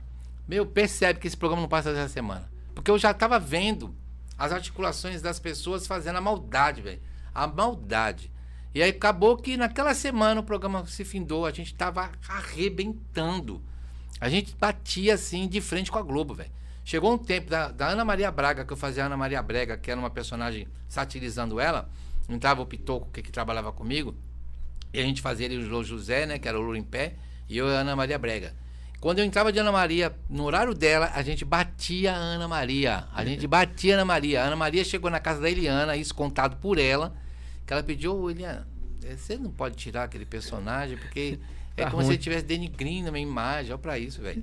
Eu tive que ser arrancado do ar, velho. Eu não ia tirar. Se fosse pelo menos com o diretor, não tirava, não. Não é? é. Não tiraria. Porque, Guarda primeiro, esse corte aí, viu? Até esse porque, corte vai, dar, vai dar. Ela podia encarar até como uma homenagem, né? É, mas assim, é porque quando chega também na mente das pessoas, às vezes é. as pessoas distorcem, né? Às vezes, como falam para ela. Maria é uma pessoa extremamente generosa. E, inclusive, o Tom mesmo, eu trabalhei com ele na Record, lá na Biruna. Primeiro o Lô José, a gente tava junto quando ele pegou o Lô José, a gente brincando. Falei, Tom, vai que é por aí. Eu sempre trabalhei com personagem. Eu, fui, eu fazia na Miruna um programa com, com o Gugu, que era Casa Maluca. Eram vários bonecos. Né? O, o, o Gugu comprou horário e colocou. Também foi um fiasco. Era a Silvinha que apresentava. Também eu participei de cada projeto que, pelo amor de Deus, não foi para lugar nenhum, né? Os mais duradouros mas, mas tudo foi experiência, né? Tudo, né? Tudo, tudo é uma passagem. Os maiores é homens de sucesso que existem na, na história, no Você mundo aprendeu inteiro, várias vezes de como não fazer. É, é, exatamente. É, Sempre quebraram. Os maiores empresários quebraram quantas empresas até chegar no sucesso? É, tem gente que pensa deles. que assim... E como é que você veio parar na Bahia? Porque eu me lembro, eu me lembro disso de que você era estava ali no, no, sucesso nacional de repente você veio ter um o, o Ed foi antes ou depois disso? O Ed foi lá na época 2000, 2000. Foi antes de você vir para Bahia? o Ed Banana foi antes de ir para Bahia. Aí teve o Ed, que eu quero que você fale um pouquinho, e aí depois você desembarcou na TV Itapuã. Onde foi, você, foi onde você fez um programa local Não, aqui. olha que coisa doida, porque depois que eu fiz o Ed Banana, né? Porque como o Chiquinho alavancou de uma tal forma que eu não esperava, por isso que eu falo que isso eu digo para vocês que serve de lição. Não existe a batalha. Eu posso falar assim para você? Quando você fala assim, a batalha, ai, cara batalhou, não sei o que lá. Eu não vou dizer isso para mim. Por quê? Porque acho que estava tudo escrito da minha vida. Eu falei assim, eu me lasquei tanto. Não. Eu não me lasquei tanto para fazer o que eu fiz. Deus me deu presente na minha mão. Foi feliz, né? Foi felicidade. Foi, lá no lugar certo na hora é, certa. É, porque tudo é dele, tudo é dele. Então, se eu falar assim, pô, eu podia aqui valorizar, né? Não, você não tem noção. Que noção, coisa nenhuma. Rapaz, eu, eu, eu, eu ganhava. Imagina, eu estar dentro de uma emissora que eu nunca imaginava trabalhar, virar artista, conseguir registros em carteira, DRT, você nunca ter passado por uma faculdade. Então, pô, isso é inédito com muitos amigos meus também que se tornaram profissionais na televisão, que não fizeram curso para nada e estavam lá e era motorista e acabou virando diretor e cada um caiu, caiu né? É questão do dom também. E tudo é. começou porque a doida ele viu na recepção. A Olga Maria.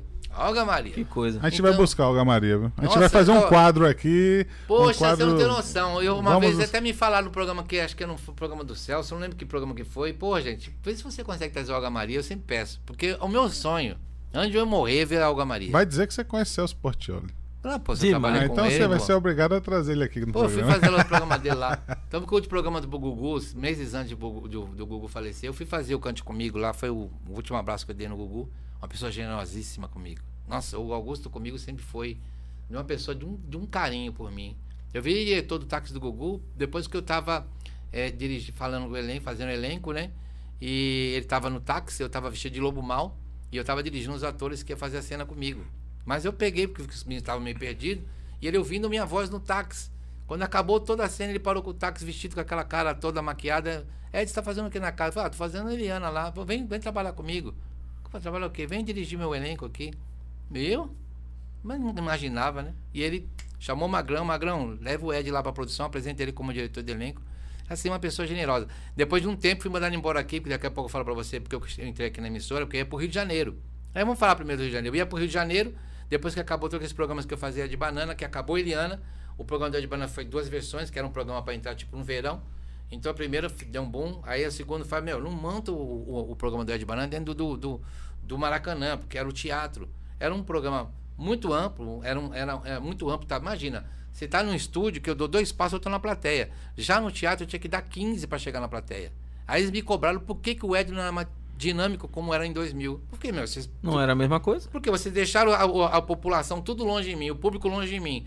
a minha dinâmica, o meu, a, a minha- agilidade de dança, de correr, de brincar, é passo, é fôlego. Eu tenho que chegar na plateia, porque quando você corta por um geral num, no teatro, como é o, é o que existe até hoje lá, você vê um espaço muito grande, fica um oco.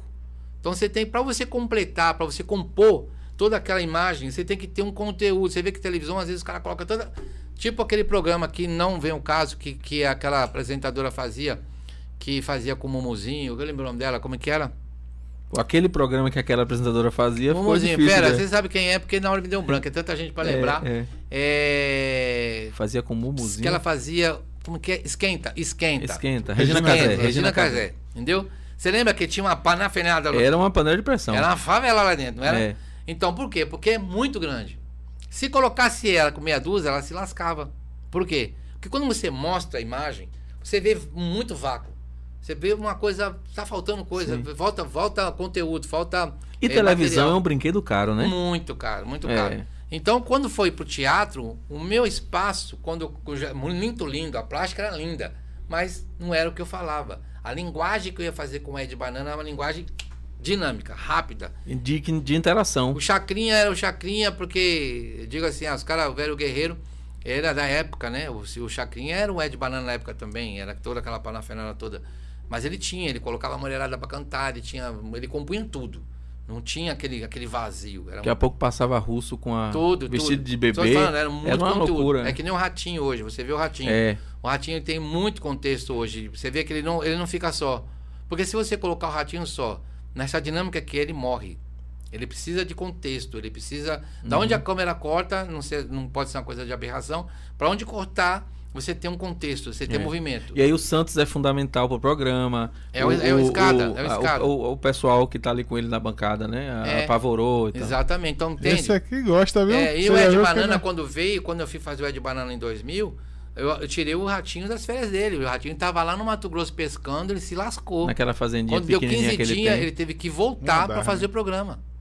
Entendeu? Ele teve que voltar pra emissora. Sim, porque- mas aí você ia pro Rio e veio bater na Bahia. É, aí eu fui. A, a, surgiu um contrato para ir embora pro Rio de Janeiro, porque de uma certa forma já não tinha mais o que fazer na emissora, porque existia uma perseguição de um diretor lá dentro, que não ia deixar Sempre fazer mais tem, né, nada. velho? não ia deixar fazer mais nada. Isso foi dito e rega para ele, porque uma vez ele veio com uma conversa pessoal de uma pessoa que eu conhecia, que ele achava que eu pegava aquela pessoa e, e falou um monte de coisa. Então, a partir disso aí, eu peguei e falei, meu, você tá louco. Eu falei um monte para ele. E aí, a partir disso, já não tinha Entrou mais. na blacklist. É, foi embora. Ele tá, nem tá na emissora hoje, enfim. Mas esse tipo de maldade existe. E aí acabou que eu tava indo pro, pro Rio de Janeiro, recebi um convite pra ir pra lá. Graças a Deus que eu não fui, que eu tava assinando já. Aí né, eu tava retomando meu casamento, que tava um, um processo muito grande.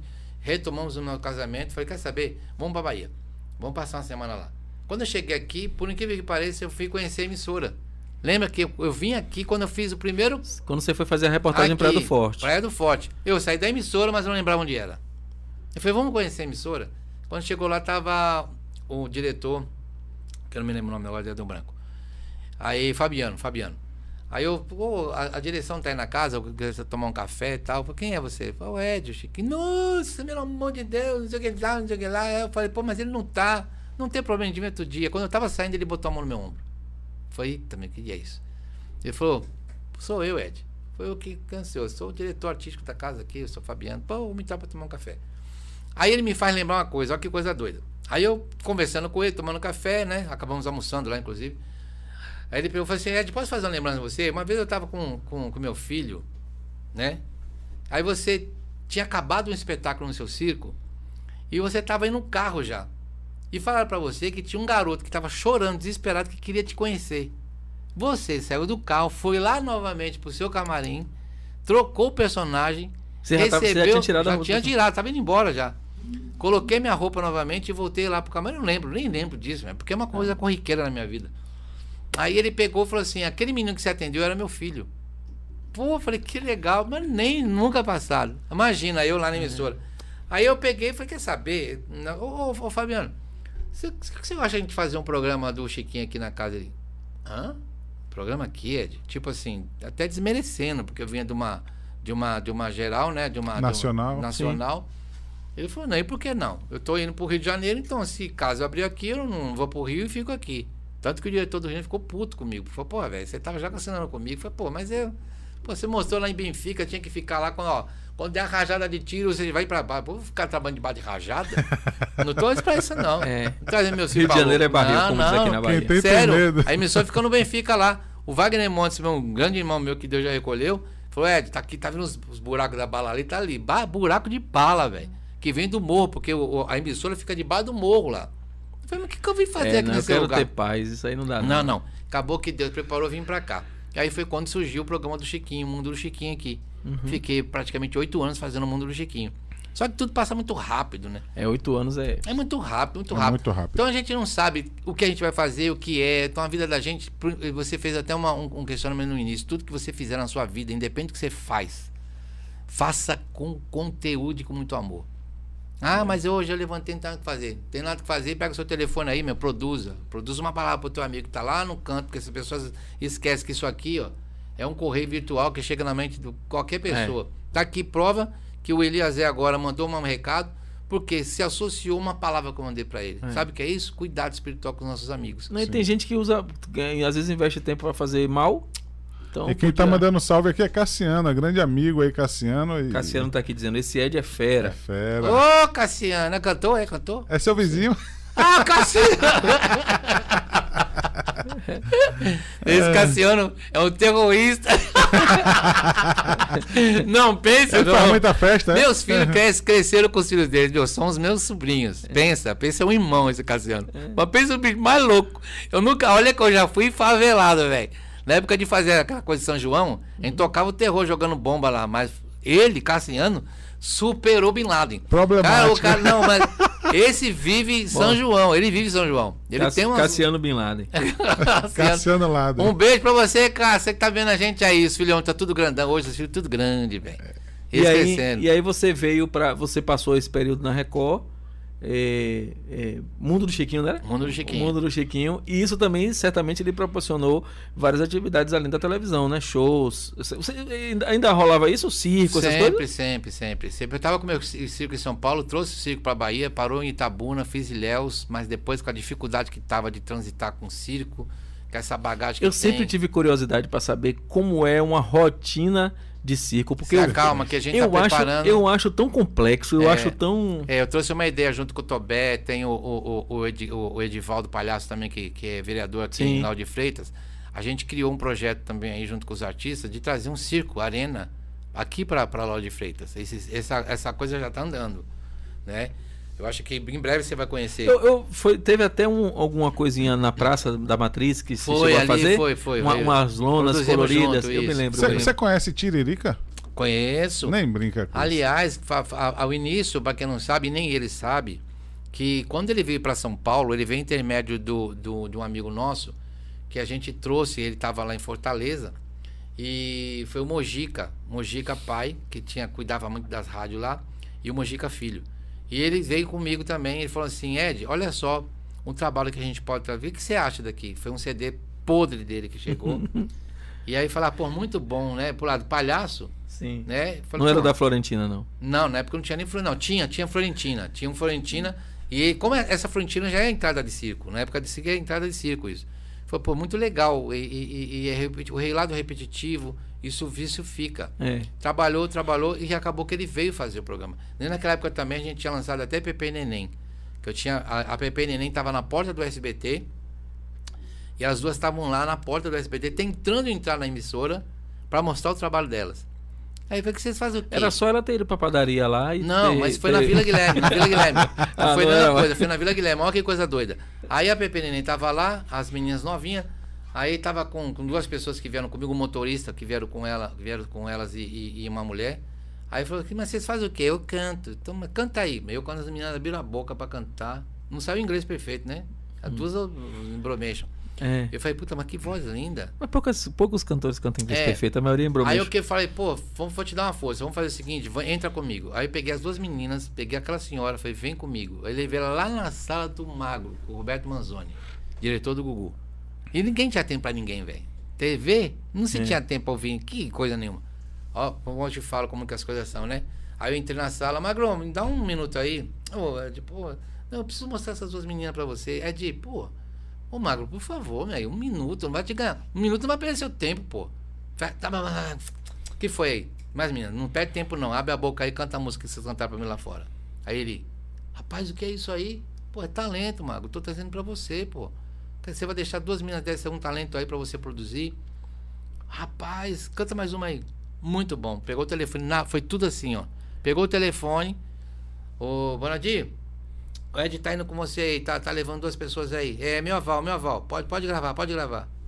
As meninas não entenderam nada. Igual aconteceu com você. Não, né? foi exatamente é. isso. Aí elas chegaram para mim e falaram assim: Você vai ser o nosso produtor? Eu falei: Não, não sou produtor de ninguém. Eu vou aqui só para fazer a ponte para vocês e que vocês sigam, né? Mas só uma coisa que eu pedi para vocês, para as duas eu falei isso. Tá vendo essas duas pessoas que vieram de vocês lá na casa do caramba? É essas que vocês vão ter que ser grata. Não abandone essas pessoas. Falou a mesma coisa que nada, né, velho? Aí o primeiro programa. primeiro programa das duas, tal, eu tava lá no programa, eu tava no programa do Jô, do Jô Soares. Eu tava no, no, dentro do estúdio. No SBT. SBT. Eu fazia o programa do Jô, Jô junto com Elias. João 11 h né? Jô Soares é, Fazia Xanxinchon, é, tem tanta coisa que eu fiz lá. Aí eu, Elias, é, trabalhava com ele. Aí o, o, o Jô, Jô 11 h Aí ele tava entrevistando e tal, e elas falaram, naquele momento estavam no estúdio. Elas não citaram ninguém, quer dizer, valorizou, falou, e eu tava na frente e aqui como se eu não existisse. Eu falei, caramba, meu, nem lembrou que, que dei toda essa porra. Não que queria glória nenhuma. Mas não é legal você ser mas, lembrado? Mas é né? importante, claro. Reconhecer. É você é lembrou como é da, da menina que Da Olga Maria. Ah, Olga Maria. No mínimo, é. ela falou, pô, não, nunca pô, vou esquecer Depois do, do passou 300 mil anos, eu tô de Chiquinho. Elas não sabiam que era eu. Aí elas estavam no, no, no, no, nos bastidores comigo, porque eu sempre ficava aguardando. Quando elas entravam, eu entrava. Quando entrava qualquer pessoa cantando, eu imitava essas pessoas. Que eu tirava sarro, lembra? Sim, sim. Sempre sim. chegava com o empresário, não sei o quê, é, que era o Quintela Panela. Aí eu, vocês não lembram de mim, não, né? Não, não, é, vou lembrar vocês hoje. Nossa, aquele dia eu fiz as duas chorar, velho. Desculpa falar. Mas elas no, lembraram. Nos bastidores? Nos bastidores. Nos bastidores. Eu falei assim, isso não se faz. Não comigo. Porque aquele dia, você vê, aquela, aquele momento de vocês foi porque Deus preparou, porque ninguém é dono de nada. Porque hum. já era para acontecer. Mas vocês não ouviram aquilo que eu tinha dito para vocês com aquelas duas pessoas. Porque eu soube que não demorou três semanas para vocês virarem as costas. Aí a conta chegou, né? Tanto que elas estão aí sumidas. Tá entendendo? É. Então, assim, o que, que a vale conta a pena? Sempre, sempre chega. Sempre né? chega. Ó, esse personagem que vocês estão vendo aí, que aliás eu quero agradecer a vocês todos que estão ouvindo a gente aí. Tem deve ter chorando, gente que não tem que fazer queimando arroz, entendeu? Mas eu quero agradecer. eu quero agradecer pelo, eu, pelo carinho, feijão. pelo carinho de vocês. Porque existe algo que, que o Chiquinho entrou para a história da televisão brasileira. Né? Não tem como Sim. esquecer. Vai virar 300 anos aí, mas já tá no, tá no Google, não tem como tirar. é, é. Tá se não no tá Google, no Google, não existe. É, não existe. Então, como é que o pessoal tem tal de Wikipedia? Tô no Wikipedia, amigo. Todo que colar já tá no Wikipedia. Mas isso não vem ao caso, não. O que importa é a mensagem que a gente deixa na Terra. A passagem. Embora às vezes as pessoas têm, valorizam muito mais os artistas de fora, né? E uhum. esquece de valorizar os artistas que são da terra, que são da nossa, da nossa casa. Então valoriza muito, né? Quer dizer, imagina eu, passei por vários cantores, irmão. Você sabe que é ver Luiz Gonzaga, Dom, Dom, Dominguinhos, Dominguinhos cantando uma música que eu tinha criado naquela época, ele com a sanfona. Dominguinhos, você, você pode ver como é que fica essa música na sua sanfona? E ele cantar um trecho da minha música. Entendeu? Que você compôs? Que eu compus. Ah, ele é. falou, garoto, essa música é boa. Por que você não grava? Não, porque já é um estilo diferente do meu. Entendeu? Mas ele vê vários, ele vê é, é, Dominguinhos, vê, vê Gonzaguinha, Elba Ramalho, vê todas essas pessoas do métier artístico passarem. De repente ficar sabendo também lá na emissora que quando a gente fazia, que eu fazia esse humor no programa da Eliana, Amigos que trabalhavam na Globo falavam, Ed, você não tem noção. Quando você entra em cena, para tudo, cara. Você tem noção que é que ver é, é pessoal que é da TV, parar pra ver um cara que é da TV? Ninguém tem saco para isso. É. Né? Não é comum. Não é comum. E eu falava, mas isso nunca subiu. Nunca fez com que, poxa, eu sou o cara. Nunca. Mas isso é porque você não, a gente nunca colocou Juninho ao vivo para dançar aqui, senão todas as outras pessoas de todos os outros podcasts vão parar para assistir. vão parar para assistir. Eu tenho um, uma gravação, vou, qualquer dia desse eu vou botar. Então o que vale a pena tudo isso? É. A gente saber que a gente hoje é uma referência. Eu faço Proed, eu falei do Proed, o Proed é uma coisa que eu gosto sempre de citar. Eu gosto, amo fazer. Proed é um trabalho, é um projeto, né? É um dos projetos mais incríveis que existem. Eu, eu tive a oportunidade de conhecer o Proed em 2013 e assim centenas de crianças Nossa, que são protegidas, que são que são que tem um, um- um conteúdo que faz com que ela não tenha acesso à droga e tudo. E uma das coisas mais emocionantes que eu já vi foi um dia que eu vi uma apresentação do Proed com um grupo, acho que 100 crianças, 80 crianças, não lembro, cantando o hino do Proed. Ah, Ah, é um negócio é extraordinário. É, é. E fazendo uma coreografia e tal, é É extraordinário. maravilhoso. Isso aí É. não tem preço, não existe preço, porque você deixa parte, né? Você produz, você consegue colocar um pouco da, da- da- da- do, do seu legado em cima de um trabalho como esse. Você deixar um pouco da obra, né? Do, do nosso poderoso Deus sobre as pessoas. Porque você imagina quando você se direciona para uma criança que está hoje apta a qualquer momento cair. Se um adulto está apto a escorregar, a, Sim. a, a se debandar para um lado contrário, imagina uma criança que Não tanta sabe. informação chegando, uma rajada de informação. Né? Hoje em dia, dentro de uma casa, infelizmente, hoje existe, existe assédio sexual dentro da própria família. Existe pais molestando filhos, existe mães molestando filhos. Né? Hoje a gente está vendo que é, a, a, a, a maldade, né? a malícia tá, tá, tá gigantesca. E, e a criança que vive numa situação de dificuldade financeira numa comunidade e ela tem a oportunidade, por exemplo, de, de através do, do tráfico de droga, ter uma receita que às vezes o pai não tem um ano todo. Uhum. Ela tendo, então é uma tentação muito grande.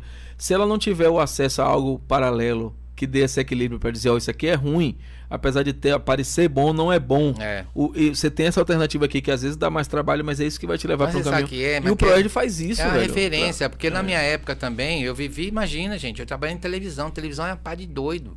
É. Tinha a rapaziada, era uma rapaziada que ainda não tinha, veio daqueles norteios que tudo era livre, as pessoas podiam fazer o que quiser, a cocaína tava lá dentro, a, um- a há um- droga. há uma, uma, um- uma coisa que o pessoal fala que diz que artista não tem sexo. É, conversa, né? É a mesma coisa. né?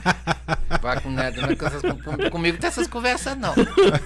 Porque tem, tem. mas Essa é uma conversa de teatro. É, é, de teatro. É, de teatro, Mais de teatro. Ah, mas, É, mas a TV também tem isso. Mas sabe por quê? Porque vem essas coisas de inspiração. Por isso que É. eu falo. Eu, não, eu, eu não imponho para essas pessoas, eu, não, eu também não, não fico aplaudindo essas, esse tipo de atitude. Por quê? Porque se eu tenho um pouco de conhecimento, cabe a mim Sim. direcionar essas pessoas para o lado correto. Sim. Não ficar ah, eu- cada um com o seu problema, não. Né? Pra você ter vendo, filho do Cassiano, eu fui lá dentro do condomínio onde eu moro, eu fui ser professor de futebol dos meus meninos. Que, pô, quais são esses meninos que vão brincar com os meus filhos? Quer dizer, o filho do Cassiano, eu montei uma escolinha de futebol para saber quem eram esses meninos. Esses meninos são os meus sobrinhos hoje. Esses meninos que jogaram bola comigo no condomínio, vejam como eles estão hoje. Tiveram essa oportunidade. Por quê? Porque a gente deu uma direção para eles, né? de familiarizar, de respeito. Os meninos que não conseguiam entrar no futebol porque não queriam, porque a, a quadra era livre, você precisa ver hoje o posicionamento de cada um deles, cara. Quer dizer, vale a pena você investir, É. né? E meu meus filhos, eu, eu até hoje, se eu chegar na casa do meu pai, ou se eu ligar pro meu pai, é, é, seja li- iniciando a ligação ou encerrando, ela sempre é assim, pensa meu pai. Uhum. Quando eu chego na casa de meu pai com meus filhos, eles chegam, eles, eles não, a primeira coisa que eles fazem é benção avó, benção avô. Amém. Isso é que, coisa. que é um negócio que pra mim não tem preço e- e, é hoje, é e é difícil, inegociável. é Se meus filhos entrarem e, e por, por um. Que às vezes eles entram, vê um brinquedo, vê um primo, aí entra correndo, eu disse, epa, volte. Amém, seu meu. avô, sua avó, seus tios primeiro. Porque eu cresci com isso forte em mim. Então, é, é, é, ah, mas ah, os tempos mudaram, mas é por isso que a gente tá vivendo essas maluquices que tá aí Porque hoje. você dá liberdade, É. a liberdade sem freio, você vai, você vai criar monstro. Quando você, se você não constituir a tua casa, você perde a sua casa. Você perde seu filho pra rua. E a rua É por isso que meu filho assiste He-Man. não tem conversa. Eu, eu conheço, eu, imagina eu que viajei já praticamente vários lugares, aí viajei o, o Brasil inteiro. Eu conheço o Brasil de ponta a ponta. Então eu sei as dificuldades que a gente tem. Qual a dificuldade maior que hoje em dia tem? A, a conversa. Pai não fala com o filho, pô. Pai, porque vem daquela formação, é, é- é- é incapaz de dar um beijo no filho. A palavra eu te amo é uma coisa mais difícil falar. É. Eu, eu falava eu te amo meu pai. eu- meu, meu pai já desceu, minha mãe já não está mais na terra, mas eu ensinei os meus pais a falar essa palavra. Porque para mim é significativa demais. Eu dizia pro meu pai, pra minha mãe, eu te amo. Eles ouviam isso e falavam isso para mim. Né? Meus irmãos não tiveram porque não, não, não praticavam. Mas por quê? Porque cabe a mim. Porque meu, meu pai não fala, porque minha mãe não fala, que eu não posso falar. E a geração anterior a deles é, já, já com certeza não falava, porque era, era algo sempre. Foi, isso foi ficando mais, foi amolecendo, né? É, fora que o tempo é tão rápido, gente. É. O cara fica trabalhando, trabalhando, trabalhando, trabalhando, trabalhando, trabalhando. Daqui a pouco seu filho não está na terra, daqui a pouco você, você não está mais na terra. E é. o significado do, de você estar aqui é amar. Você amar teu filho, amar tua esposa, amar tua mãe, teu pai, entendeu? Você está presente hoje, mas a gente não sabe se amanhã eu acordo. É, tá aqui hoje, estamos é entrevistando, falando. É um instalar de mas Deus. aqui a gente está aqui, eu tenho certeza que Deus está nos protegendo e vai nos guardar por muitos anos, né, daí para frente, porque que vale a vida? É. A vida é só uma história, né? A vida, nós todos nós somos formadores, né? Se você não é um artista, mas você forma uma história na tua casa, você é uma referência para os teus filhos. E o que mais importa é hoje a gente poder saber que tudo nessa terra passa, é muito rápido. É? Muito rápido. Então, tudo que você fizer na sua vida, faça valendo. Meu, não beija seu filho daqui um ano, não, daqui não, no dia de aniversário. Não beija teu pai, quando é dia de aniversário, dia dos pais. Faça é. isso corriqueiramente. É muito Agora, rápido. É, eu... Eu, eu tava pensando rapidinho aqui, eu tava lembrando, fazendo uma conta aqui, que a, é, é, a, dia da morte de Ayrton Senna, que foi quando o Brasil ganhou, ganhou o tetracampeonato. Conheci ele, velho. Tem 27 anos, pô. Uhum. Foi ontem, né? Vai fazer 30 anos, velho. Vi Ayrton Senna quando chegar naquele campeonato. Eu tava na produtora do Gugu, na Rebouças.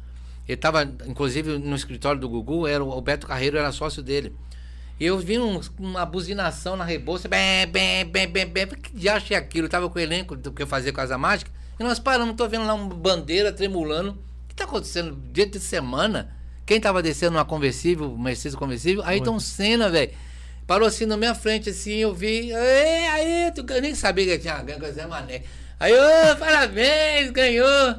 Não dizendo nada, ganhou. Mas deu aquela hipnotizada. É, né? porque mas demorou nada o cara ser recolhido da terra. Não, ele, ele já vai fazer 30 anos, em 24 faz 30 anos, né? É que foi, Agora, foi 94. Eu, eu, percebo que isso que você está falando é algo, é, tipo assim, ele está mais voltado à, à, à, maturidade que você tem, né? Porque Tipo assim, até eu, quando eu tinha 20 e poucos anos, antes de eu ter filho, eu tinha só um pensamento, eu queria ganhar dinheiro. Tem bastante só... tempo, né? É, quando você tinha 20 e poucos anos, tem. É, eu só queria ganhar dinheiro, só pensava em ganhar dinheiro. Tudo que eu fazia era sempre voltado a dinheiro, dinheiro, dinheiro. Quando o primeiro filho nasceu, minha, minha, a minha percepção de vida mudou Muda completamente. radicalmente, é mesmo. Então você começa a dar um outro norte e você vai também ganhando experiência e a experiência vai te dando um. É, você vai perceber vai. o que de verdade vale a pena na vida né? Você começa a, a, a, lidar melhor com as pessoas, a tratar melhor as pessoas e entender que todos nós somos iguais, cada vez mais. Com né? certeza. Você vê muito, muita gente que se acha superior a outra Meu porque Deus. tem mais dinheiro. tem porque... alguém que você tem mágoa? Da, da televisão que nenhum. você diz assim, essa pessoa eu não quero ver de jeito nenhum? Nenhum, não trago isso pra dentro de mim. Jamais. Eu não me permito isso. Eu acho que todo ser humano pode se consertar. Por isso que até no último momento do sopro dele, que ele tá embarcando daqui, Deus pode falar assim, meu filho, me aceita aí porque você é especial para mim. Que a gente não pode julgar ninguém. Todos Eliana, Eliana parece ser uma mulher de coração grande, né? Ela Na parece... verdade, eu trabalhei muito tempo com a Eliana. A, a vida, a vida artística, a depender da, das ocasiões, tem pessoas que não têm tempo. É o que eu te falei. O tempo, a, a pessoa passa. Por exemplo, vida do Silvio Santos.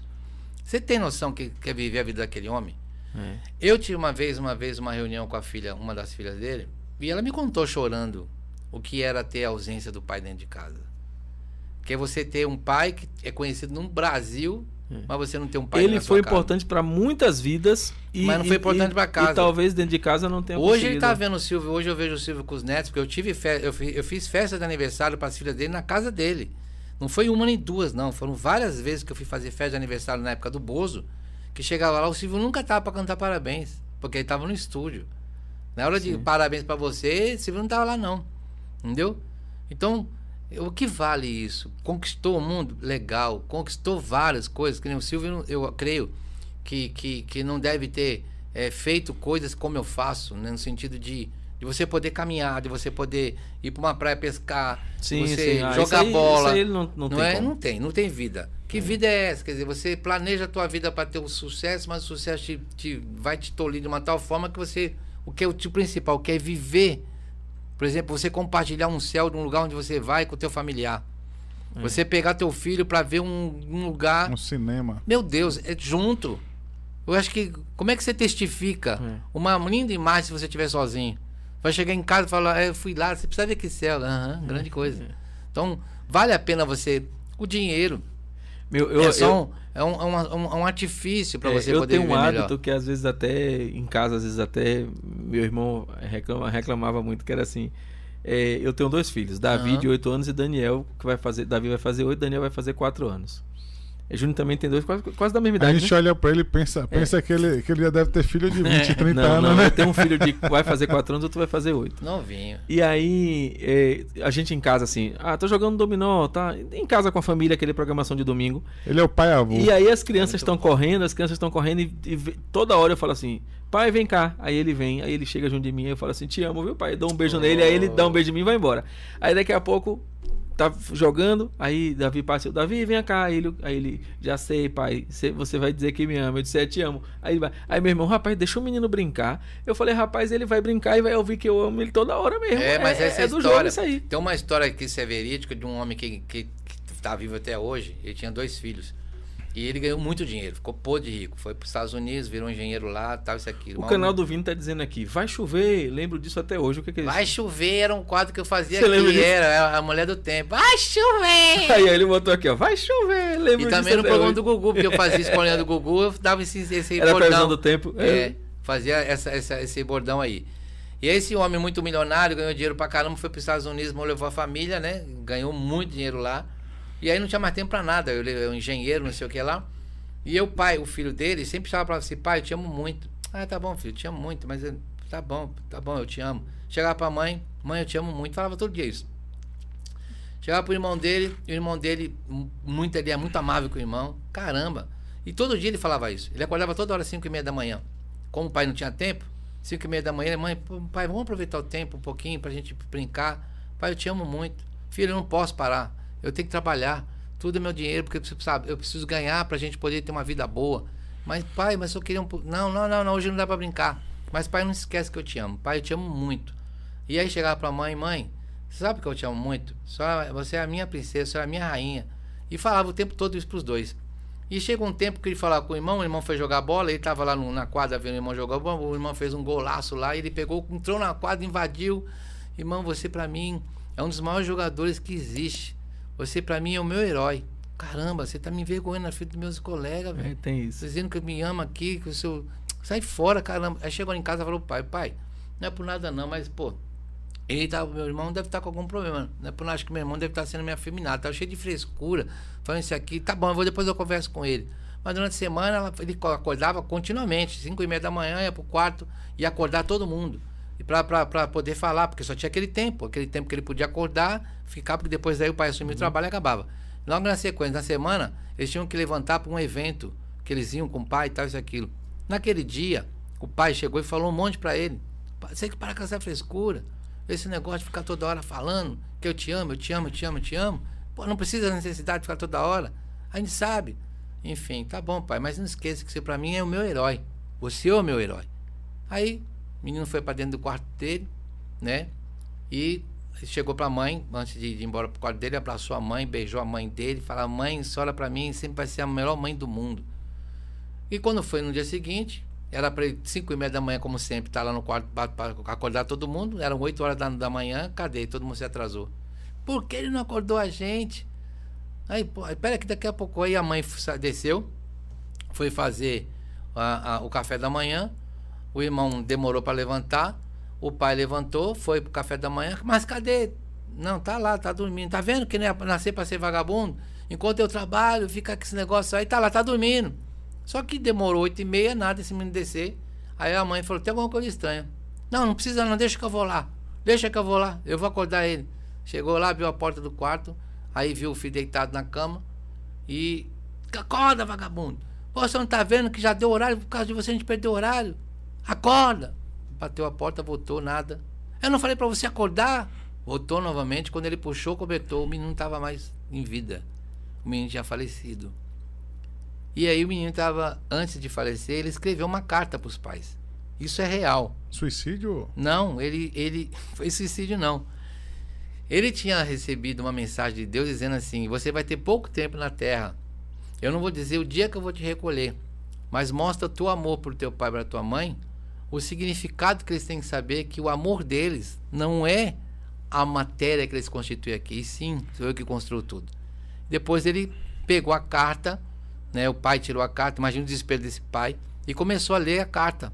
Pai, se o senhor está lendo essa carta agora, significa que eu já não estou mais Uhum. aqui. Mas quando na época eu não podia te dizer que Deus tinha me revelado que eu não ia ficar muito tempo aqui na terra e que eu tinha que te amar muito mais ainda. Aproveitou cada momento. E aí ele dizia o quanto ele amava, o quanto ele amava. Eu não podia dizer, porque ele, o senhor falava, não fale nada, apenas viva o que eu estou te mandando. Então o significado de tudo isso que eu quero dizer com essa palavra é que não basta você correr atrás de nada. Se a coisa mais simples, que é você pegar teu filho, como ele está dizendo, quer dizer uma palavra como essa e vivenciar isso. É o que vale. Porque na vida o significado maior não é que fazer glamour para sucesso, velho. Porque olha o Gugu. O Gugu foi subir lá na, na, na- na- parte de cima da casa dele. Consertar um negócio lá do aquecedor, eu o acho. cara trilhardado, tava cheio de dinheiro. Uma pessoa que crê, né? Deus, ele sabe o que, o que, que tem que acontecer. E naquele momento ali, instantaneamente, cai de cima de algum- de uma altura daquela, acabou. Todo sonho. Não vai poder mais ver filho, não vai poder mais ver amigo, não vai poder comer, não vai poder Gastar nenhum dinheiro sentir que- o vento, não vai poder sentir o frescor desse estúdio que está aqui, né? De poder estar dizendo um relato como esse. É, não então, o dinheiro vale mais com a vida? Não tem, irmão, porque se valesse na época lá o Leandro Leonardo, o Le- o Leandro podia comprar, porque ele tinha dinheiro, É. mas não pôde comprar a vida dele. Verdade. Então a gente, a cada dia a gente aprende que o valor de viver a vida é saber vivê-la. E falando em saber viver, a gente já está chegando no final aqui, mas assim, eu quero, queria ouvir você sobre como sobre esse processo, né? A, gente, a pandemia é um negócio que pegou a gente, todo pegou todo mundo de surpresa. Acho que tem gente ainda que não está sabendo como lidar. Como é que impactou isso para você? É, o lance de, é obviamente, sem poder fazer show, sem Total. Co- Como é que isso foi? Como é que isso é, funcionou na prática para você? E queria que você falasse de- dos projetos do futuro. Você já falou aí do circo, Uhum. mas queria que você falasse também um pouquinho disso. E também registrar aqui o, o comentário aqui, ele está dizendo aqui, ó, Chiquinho, aqui é Glaucio, de Jauá. A sua história lembra a minha. Parabéns, sou seu fã. Ei, obrigado. Glau. Que coisa boa, que você possa ser referência para muitos aí também, viu, irmão? Tá aqui pertinho da gente. Então o que acontece? Você sabe que é, impacta, tá impactando todo mundo. É muito triste saber que pessoas que se aproveitam, né? De um momento como esse, que pobreza de espírito que esses caras têm, de saber que ele gera aqui uma. Ele tá aqui para cuidar de uma nação, cuidar de um povo e mata o seu próprio povo. Por causa de uma bagatela de dinheiro que eles acham que vão ficar no bolso. Quando eles perceberem. Ainda tem uma, uma, uma, uma oportunidade para aqueles que não praticam mal, né, que não fazem mal às outras pessoas, ele tem uma possibilidade de estar mais perto de Deus, que a recompensa maior não está aqui na terra. Sim. Então, vocês acham que permanentemente eles podem se dar bem aqui, né? Mas o dia que chegar a conta, como você falou anteriormente, eu não quero estar na pele desses caras, mas vai ter que pagar. Porque imagina que quando você desvia, ou qualquer que seja a verba, quantas pessoas morrem por causa daquela verba que não chegou. E essas vidas você vai ter que dar conta, né? Você vê o Wesley, que é o nosso soldado que faleceu agora nesse domingo, é, fiquei muito impactado. Todos nós É, ficamos. ficou, isso tá na gente. Mas quem tem a coragem do Wesley? É. Quem tem a coragem do Wesley para pegar? Se esse povo brasileiro acordasse como Wesley acordou para falar o que tem que ser falado. Porque, infelizmente, o povo é acovardado. O povo fica submisso, o povo se sujeita, sabendo que tudo que acontece nesse país não é o governo que faz, é o nosso trabalho. Nada acontece nesse país se o povo não trabalhar. Aí o povo vai, bota todo mundo preso como se fosse encaiolados, ditando regras, né? Chicote na mão, voltando a uma era que nunca acabou, que é a era do escravismo, que só mudou a forma de escravizar um povo, e ninguém acorda para saber que o povo, veja, a contingência de um exército, a contingência de uma tropa militar, foi uma contingência de um povo. Veja a quantidade que é de um povo ser submisso a uma pequena contingência. Se esse povo acordasse um dia para a gente saber que tudo acontece por causa da união de uma família chamada nação, a gente não estaria passando por isso.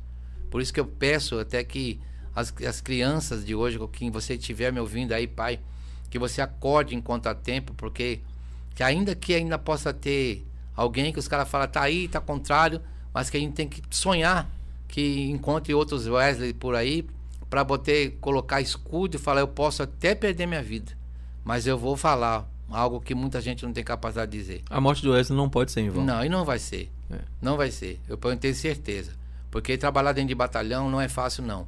Uma pessoa para poder adquirir hoje um cargo dentro da Polícia Militar também não é fácil. O cara rala pra caramba, rala muito, rala muito pra poder chegar. Quando chega, tá com 30 anos de polícia, aí tem que aposentar, mas assim, pro cara chegar a ser um coronel, ser um comandante, ele tem que se lascar muito.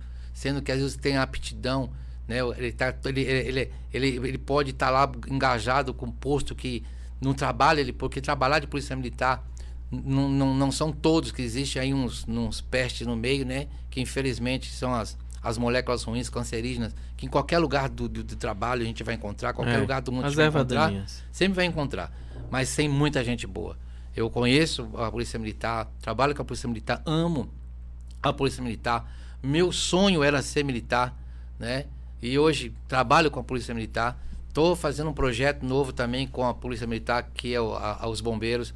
Vai começar com o primeiro batalhão aqui de Camaçari e vem com o batalhão de Lauro de Freitas, onde eu vou ser também um instrutor né, junto com o nosso comandante. É um projeto que já está sendo realizado. Não começou por causa da pandemia, mas amo. Então, assim, o futuro pertence a Deus. Tudo que eu vou fazer na minha vida, como eu falei para você, o que está escrito vai acontecer.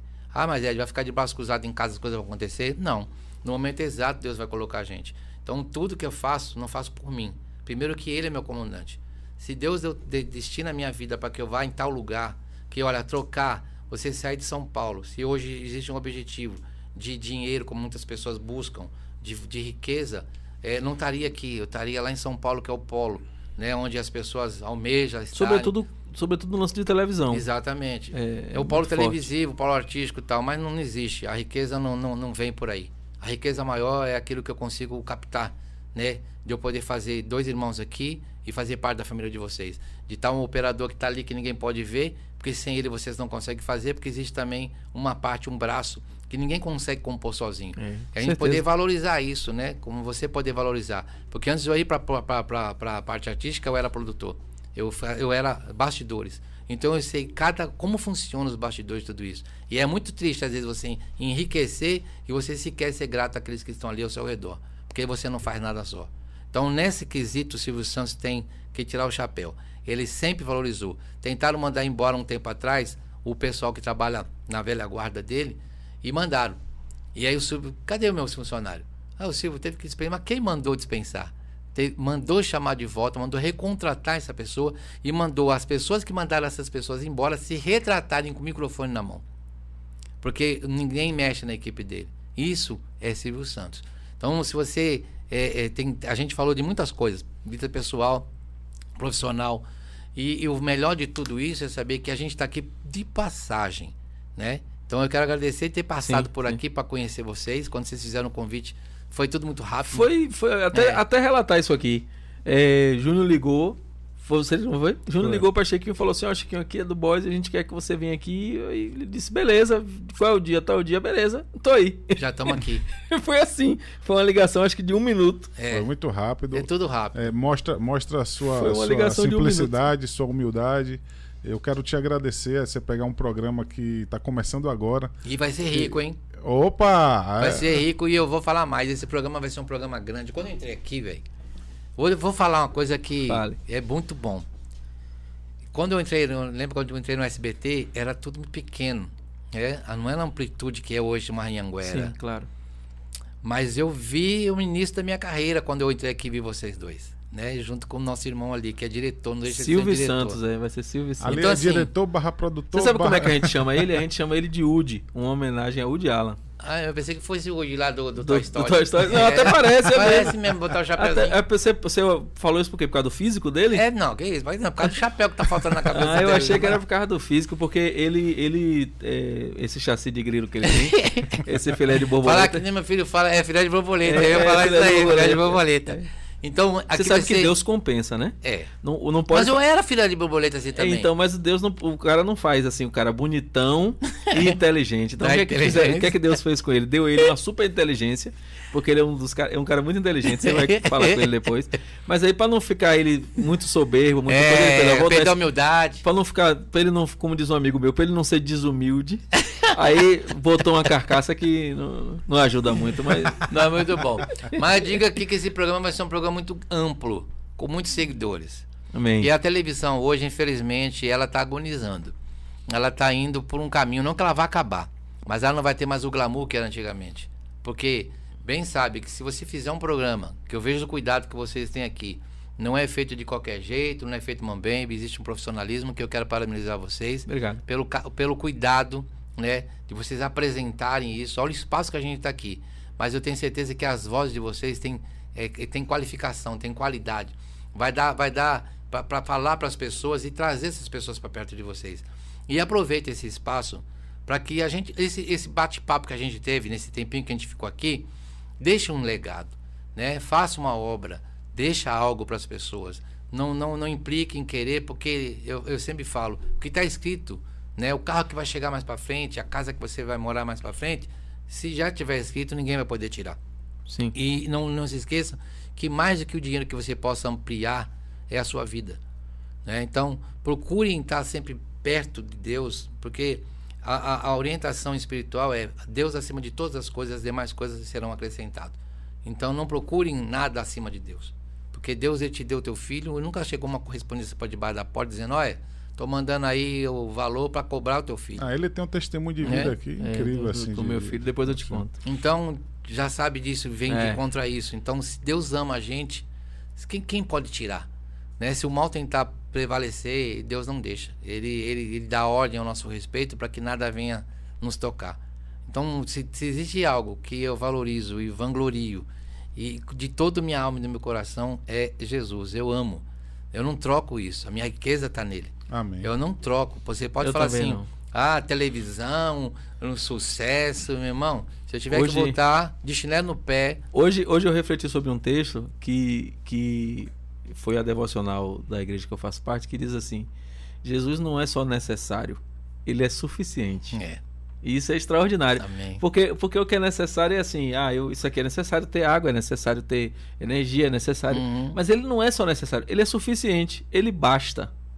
Deus e, é aí, Deus, e aí, né? independente de, da crença de quem está nos assistindo, é, é, a gente. Tudo, tudo aqui, tudo acontece aqui e tudo se move, até a forma como o Boys surgiu e como a gente se conectou eu penso que é essa linha do tempo de Deus que ele já que a gente não, não sabe muito como acontece. Amém. E eu vim para graciar. É, mas, mas acontece. E eu vim para graciar porque é quando a gente traz, né? Lembra que quando a gente coloca o nosso pé, que a gente vem, que a gente vem na unção, tudo, É, o é. pé ele vem também. abençoando.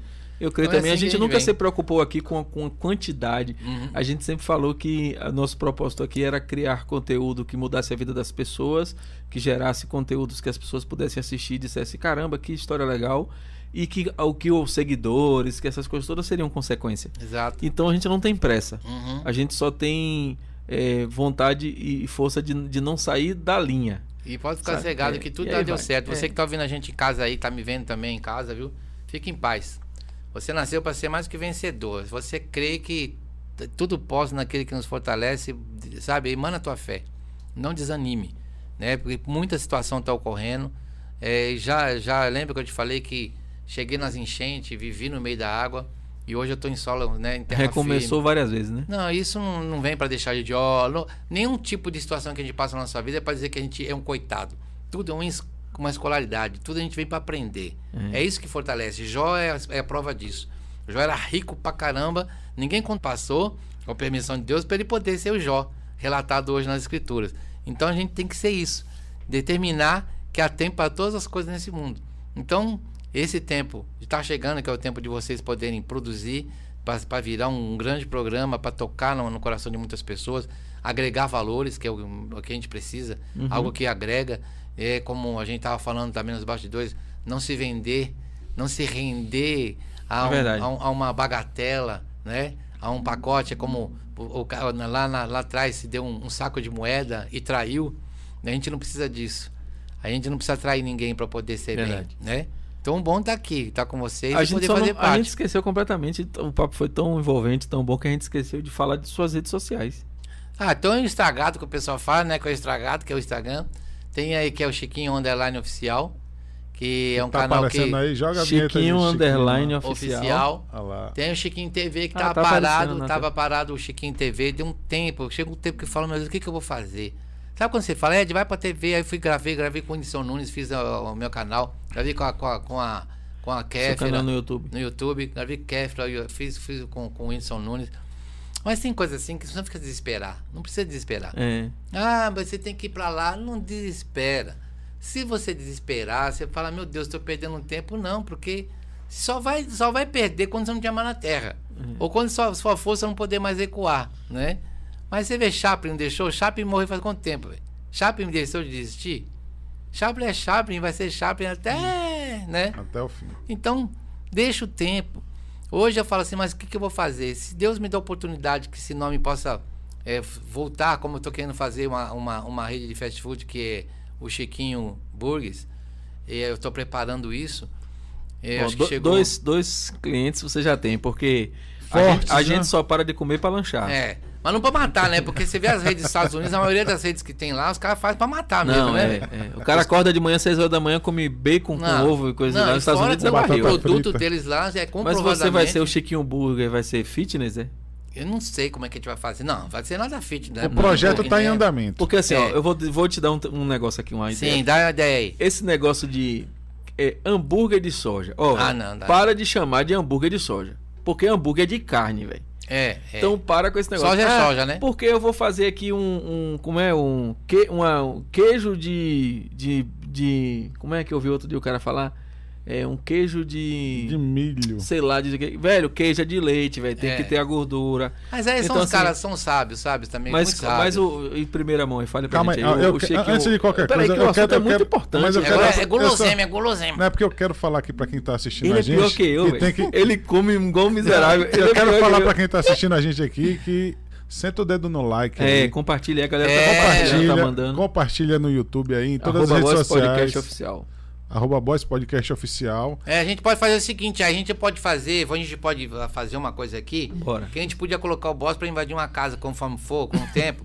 A gente vai visitar a sua casa, a gente vai de Chiquinho visitar a casa com os dois. Vamos fazer a apresentação, vai lá gravando, então isso aqui, fazer uma externinha. Certo. Pra gente poder fazer. A pessoa que for sorteada, a gente vai fazer tipo assim, no dia do aniversário a gente vai levar o bolo. Só Boa, bolo. já gostei, viu?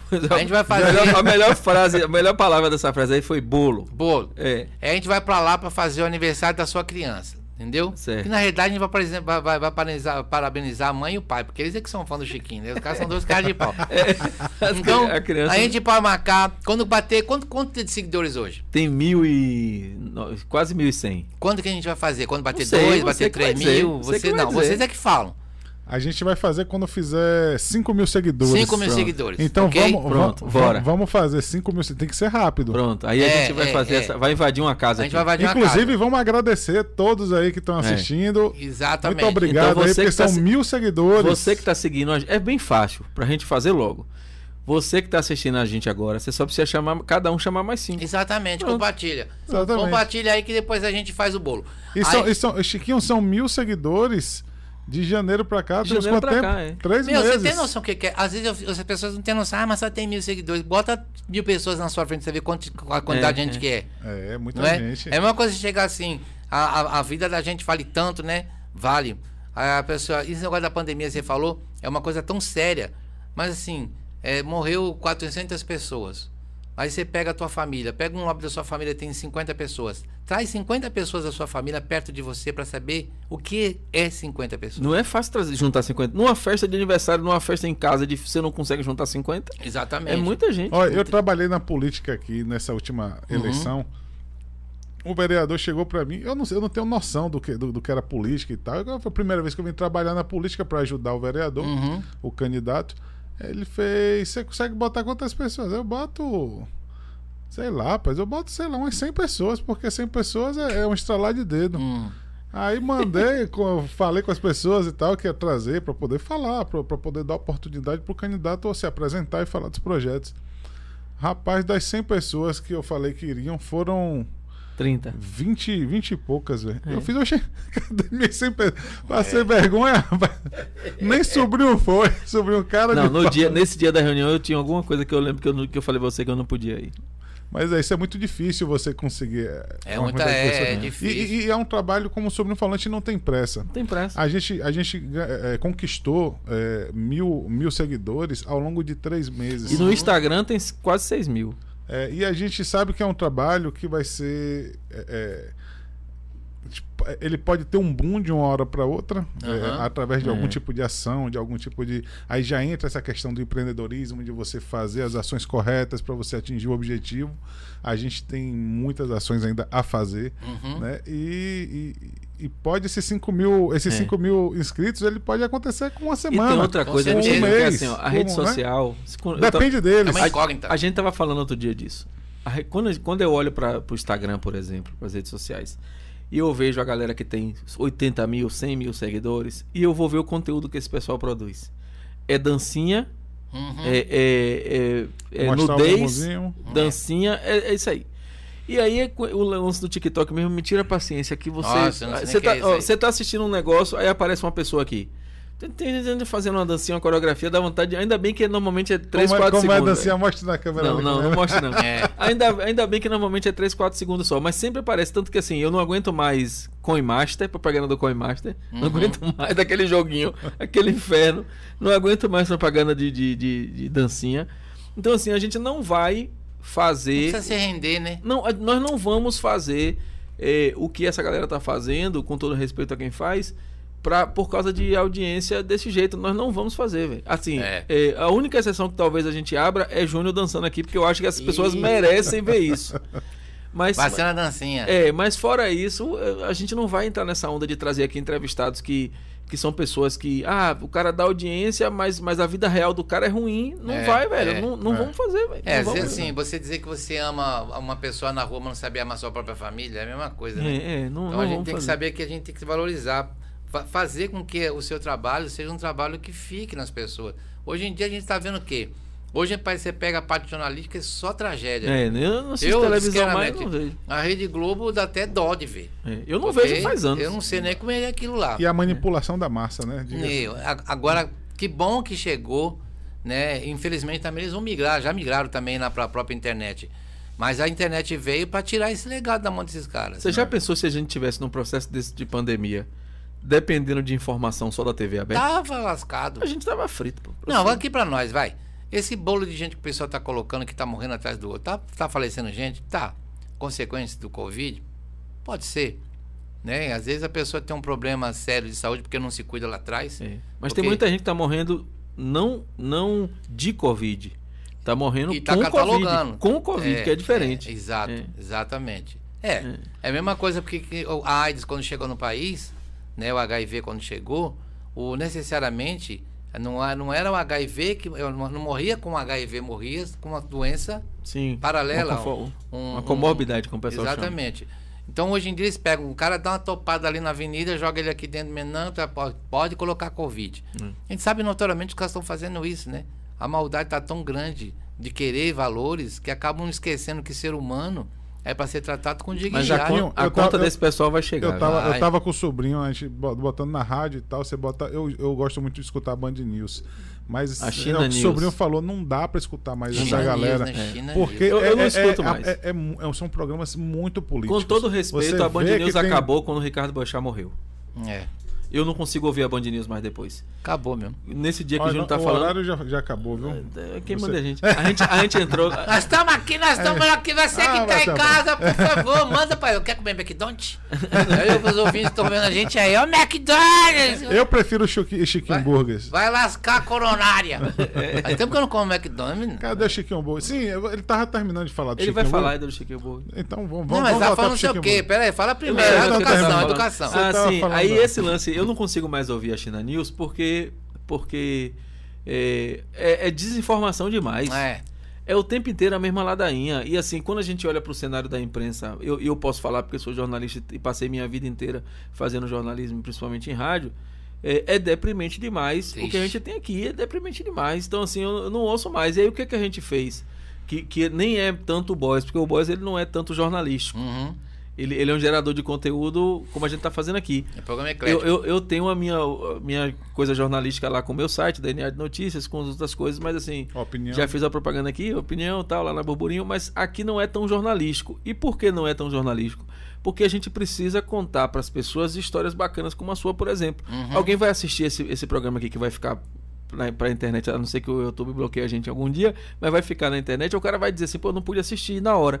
Mas vai receber de alguém, vai chegar lá, vai assistir e vai conhecer sua trajetória e vai se inspirar e vai se emocionar com a sua história e vai poder contar para as pessoas, poxa, há ainda um, um, um, lugar onde eu posso ver um conteúdo que eu posso ver com minha família, com Se meus ele pode, filhos. eu também posso. É, então assim, é isso que a gente quer fazer, velho. Assim, a gente vai acertar sempre? Não, em algum momento Mas a gente vai vai, grande, em algum momento a gente vai pensar em alguém quando chegar aqui vai ser um desastre. Não, é gozado. Mas- Sabe o que ele tava falando aqui agora? Mas- Você acredita que me veio uma aquela o pessoal fala que é um tal de déjà vu? Sim, sim. Você acredita que, Que é passou isso parente aqui agora? Não, passou isso aqui agora. É. O que você tava falando, eu já ouvi de você em algum canto, velho. É, que loucura foi essa? E eu falei, não é possível, eu não tô É bêbado, eu tomei só água. Aí é só água. É. Eu falei, não é Eu possível. garanto que aqui é só água. Então, tudo, é por isso que eu falo, acho que não, é- não, não tá em vão esse nosso É, encontro não tá aqui. não, não, tá Não, mesmo. não. Não, Com nada em certeza vão, não. nada em vão. É, a- de que forma você coloca? Se você colocar na sua mente que você vai querer demais, não É. vai acontecer. Deixa as coisas fluírem naturalmente. Exatamente. Deixa as coisas acontecerem naturalmente, porque vai já está acontecendo. Já está Entendeu? acontecendo. É acreditar que tudo, né? Pra gente tempo. finalizar, conte pra nós do Chiquinhos Burger. Então vem aí, Chiquinhas Burger, que a gente tá preparando. Foi uma ideia que eu tive já alguns anos atrás. Deixei porque eu tinha um quiosque lá no Litoral Paulista, que era justamente para fazer isso. Mas depois, por causa do meu tempo, porque não tinha tempo, e não tinha também quem colasse, como diz a linguagem popular, de estar perto pra gente poder desenvolver isso. E acabou que eu parei esse projeto lá, mas tô trazendo novamente, mais uma vez, o Chiquinhos Burgers, que é criar eh, essa, essa, esse, essa rede fast food, mas um pouco mais natural, né? Sair dessa coisa grotesca de matar gente, porque né, você pode até engordar, morre quem quer. Né? Você não vai obrigar as pessoas a encher o bucho, mas colocar condimento dentro daquilo para poder matar a pessoa mais rápido, ou viciá-las para poder consumir o seu produto, é- aí também não vale. Vai ser o meio termo, nem vai ser aquela coisa sem graça, com todo respeito ao pessoal. É porque eu gosto de cozinhar. Eu, como eu gosto, eu cozinho, comigo. eu gosto de cozinhar e, e- e quando eu cozinho as coisas, eu, eu sempre gosto de oferecer aquilo que é bom pra mim e é bom pras pessoas. Uhum. Porque você tem que saber que é a mesma coisa. Você tem seu filho. Você gostaria que alguém desse um, um veneno pro teu filho? É verdade. Não, né? Eu não sei Então, cozinhar, não. Eu, Não, fervo, eu, eu fervo água como poucos. Não, eu gosto, eu gosto, eu gosto. É uma Mas- terapia, velho. Eu tive que aprender, porque eu- eu- eu- depois que o seu se separou, se lascou. Aí ele teve que ir pra cozinhar, apesar que eu sempre tive na cozinha, sempre, sempre gostei. Júlio sabe cozinhar, não sabe? Não, eu faço alguns pratos, tipo de camarão. Porcelana, é, não, coisas. não, camarão, carne, Prato descartável. frango. Tudo pronto. agora, agora Tudo assadia, né? Não, tudo MC miojo. É. é MC miojo, sabor Não, ó, ó, camarão. o camarão é, é- é- é o, é o miojo. É o sabor miojo camarão, camarão, sabor é. galinha Filé- caipira. Mas de pratos- mas são pratos incríveis. Não, Mas eu, é bom. Eu sei ferver uma água como poucas pessoas. Mas começa a aprender, mas eu não sei como é que é, mas começa, porque eu acho que é legal isso. Eu acho que o fato de você poder cozinhar para sua família é maravilhoso, sabia? Mas isso é um convite Pô, já para todo um mundo que almoço, cozinha um fala jantar. isso. Bora, claro, Ah, pô. Pô, Todo, Fogão mundo, tá lá. todo mundo que Vamos estreitar isso. esse É, o relacionamento. fogão tá lá em casa, leva os condimentos, leva as coisas que eu preparo, entendeu? É, todo, todo mundo que cozinha fala isso, que- desse lance da terapia. De... É muito bom. Eu não tinha esse negócio, não. E é legal, porque quando você. é Principalmente quando você coloca o coração pra cozinhar. Às vezes você sabe aquela coisa. Eu lembro da minha mãe quando. Eu tinha- gosto quando boto o coração pra assar, na verdade. Que coração eu prefiro. Coração eu prefiro. Tá assadinho no espeto, no espetinho, né? espeto. É que depois o não. engraçado aqui é Chiquinho, não é você não. Fazer aqueles corações de é espetinho. não podia passar. Minha mãe, quando Ele não tinha levantou, muito, tinha que imagina, chutar. seis bocas lá em casa, sete, oito, dez pessoas dentro de uma casa. Pô, então não tinha alimento assim suficiente. Tinha pra, pra, pra coisa, mas não tinha aquela coisa de carnona, não tinha não. Tinha que se virar com o que tinha. Mas a minha mãe, meu, cozinhava com tanto carinho que arroz puro era bom. É. Impressionante, né? É. O arroz com ovo, o arroz, é tudo, é tudo muito bom. Já tem data para o, pra o Chiquinho? Depois da pandemia, vai daqui uns 50 anos que a pandemia não vai demorar tanto, né? É, depois da, do Não, senão, pelo amor de Deus, vai acabar logo. Mas Não, pelo, eu- menos, pelo menos daqui a 50 anos a gente sabe que ninguém de nós vai estar aposentado, né? Não, não, não. eu- não, mas vai ter, logo em nova- breve. Medo de morrer com comida daqui a 50 anos a gente não vai ter. Não, não, um país rico como esse, velho.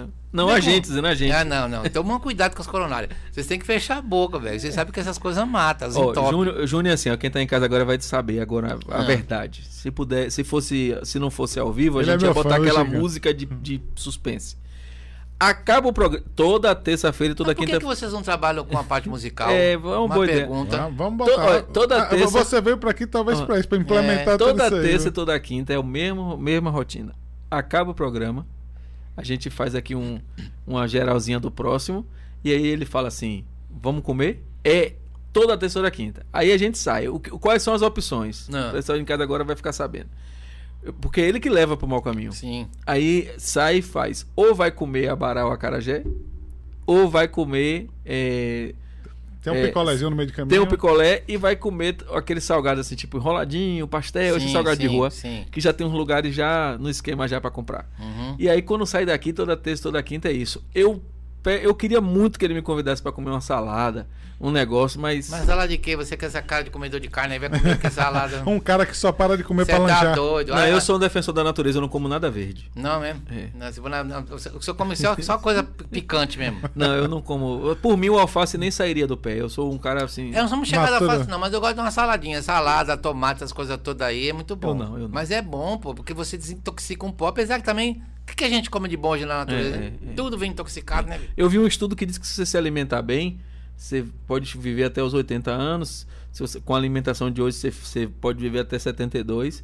Aí eu fiz a conta por causa de 8. Eu falei, ó, vamos, vamos. Top, top viver. Mas tem muito de comer lanche também, essas coisas aí da Sou, fast food? sou. Não mais hoje, tanto como era. Mas eu sempre fui mais de. O lanche de rua me atrai mais do que uma E refeição. peixe, peixe, peixe. Eu gosto, peixe, um peixe. Mas ele é um tomador de chá do Maravilha da É, eu Terra. Então, muito- depois eu que ele come muito- isso, depois que ele eu come isso tudo, Ué. ele desintoxica. Eu faço ah, muito detox. Posso sugerir uma coisa também que a gente pode fazer? Ah, De repente, a gente podia fazer, armar uma pescaria, a gente poder ir pescar. Mas saber mesmo, fazer pescar. Eu Mesmo o adoro cara- pescar. É, vamos Rapaz, fazer me- pescar. meu filho, meu filho me cobra isso todos os Eu dias. Aí. adoro pescar, velho. Podia fazer um dia pra gente poder pescar uma, um doido aí que tem uma embarcação que não mate a gente no mar, né? Ou mesmo no, no rio. Quem tá assistindo a gente deve estar pensando, pô, eles estão marcando ali e a gente. Não, Você o, o povo que não tá tem- entendendo nada. A gente começa a falar do Chiquinho, daqui a pouco tá pescaria, daqui a pouco tá pé de fogo. Você que tá assistindo a gente, tá aqui na região Salvador, lá do Feito, Tá onde a gente tá. Tem uma lancha, um negócio que você come. É, lancha não é pé de palhaço, não, velho. Pra gente poder ir lá, porque nós somos humildes. Se você tivesse uma lancha de 50 pés, aí a gente tá indo. Só pra gente poder ir pescar, a gente grava essa matéria e traz aqui pra colocar no Pronto, Bros. aí, pronto, Fechou. aí tá fechado, tá fechado. Podcast, mas se de Boss, por que você não coloca Boss TV? Pronto. Porque. é, Voz não, TV não, na é um- verdade é é um porque ele nasceu nome, como né? podcast, né? Nasceu como podcast. E assim, meu amigo. Mas Teno- o nome não soa. É, meu amigo. Meu amigo Tenob que diz assim: onde você tá onde? Eu tô no, tá no boss? Tá. Aí não fica. Aí a, a- a sonoridade É, do- na junção. na junção não ah, fica. não gosto? boa. Não, não, tô não. É, então. Mas o importante é que tem muita coisa pra vocês poderem realizar aqui. Vai, vai, muita Viu? coisa legal vai Sim. acontecer aqui. Então, Mas vocês que estão vendo a gente aí, quero agradecer imensamente por causa do carinho de cada aí que mandaram pra gente. Aí, os- Pode falar os nomes se você tiver aí pra mandar certo, beijo. aqui um depois, abraço. depois você também pode ir lá e responder. O Herbert Lima, é, Maíse, Vanessa, Juliano Marques, Paulinho. Tem uns que eu falo o nome, tem uns que eu Fala, falo sobre falar nisso aí, ó. Paulinho Costa. Ma- Maísa Scheld aí, ó. Grande corretora aí, acompanhou a gente hoje aí no, no Acompanhou várias Podcast. mensagens dela aqui. É, o Show Cassiano, a Grace, canal do Vini, que foi o que falou com você aqui. Calma aí, deixa eu fazer agora então. um- um- teve o Enzo também acompanhando aí, Cadê um grande streamer.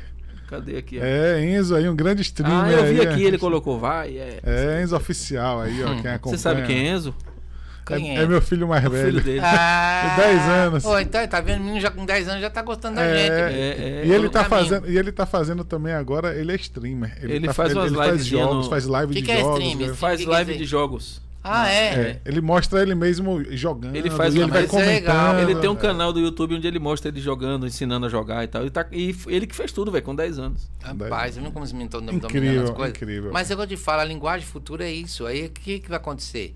Se você não poder estar colando também no seu filho, até para aprender essa linguagem do streaming que nem sabia que existia, vai chegar um tempo que se você não ficar perto, quem está do outro lado da tela também, né, interagindo com ele, tanto pode enveredar ele para um lado do caminho bom, porque você sabe que o, o, o bons costumes também, se tiver um mau costume, ele acaba É. comprometendo os bons Sim, costumes. sim, com Então, certeza. se você não tiver perto do teu filho para saber quem é o cara lá, para saber a linguagem que está sendo utilizada, 10 anos, né?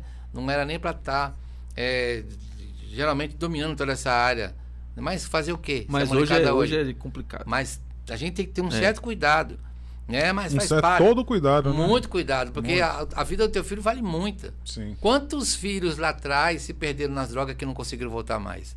Vai lá para a boca do lixo lá em São Paulo, vai ver a quantidade de duas, três mil pessoas vagando pelas ruas que estão envolvidas com crack, que não conseguem voltar mais para casa. Tudo porque, mas faz parte, faz isso não. a gente não. tem que saber Perfeito. que tem Mas que ele tem um lutar. controle, ele tem um controle rigoroso. É, lutar, lutar. É, o meu controle é lutar rigoroso. pela família é Ele sempre faz- válido. ele Eu acho engraçado que às vezes eu tô com ele num lugar, às vezes até aqui, aí o telefone toca, aí o filho dele liga assim: "Pai, eu vou ver tal coisa aqui, posso?" Aí, eu, ó. eu vou eu vou fazer não sei o que aqui, posso? Aí ele faz, não, só quando eu chegar em casa. Só quando chegar em E casa. aí ele, e ele não posta, ele não faz não. Isso, é- Não, isso é- irmão, não, não perca seu filho de vista, não. Se você tá vindo a gente aí, tem esse hábito, viu seu cabeção, achar que teu filho tem que estar solto, achar que você é o cara, porque é todo moderno, no futuro você acaba pagando um preço que você não queria ver no teu filho. Então presta atenção que teu Verdade. filho vale muito. Se acolha mais, fique mais perto, né? Que existe a falta da conversação, o pai não fala com o filho, tem essa coisa de não quero falar, lembra da conversinha, né, que a gente vê por aí, que o filho dá, o pai dá mais atenção pros amigos da rua que a própria família. É, aí não fica falando pros amigos, pô, eu te amo, mas lá dentro da casa é um cavalo, um jegue, um monstro. Então vê se você volta pra tua casa, né, interagindo mais com a tua família, que é o ponto de referência, amigo. Você não pode amar ninguém na rua se você não ama quatro pessoas dentro da sua casa, vai amar quem lá fora, Verdade. né? Então, que bom isso a gente poder estar aqui para poder tocar um pouco nos corações, não só trazer um pouco da alegria que dispensa já a apresentação sobre minha pessoa ou o personagem que eu executo, mas que a gente possa deixar um pouco nessa nesse coração algo que está precisando. Tem muita gente vazia, tem muita gente precisando se encher de Deus para que para ter noção do que, que ele veio fazer aqui. Então a gente está aqui para isso, né? Para um comprar com o outro. Ninguém pode ficar nessa, vida sozinho, é um orando pelos outros. Aqui são mais três novas vidas que vai ser apresentadas quando eu tiver de joelho para apresentar nas minhas orações. E a gente tem que fazer um pelo outro, amigo.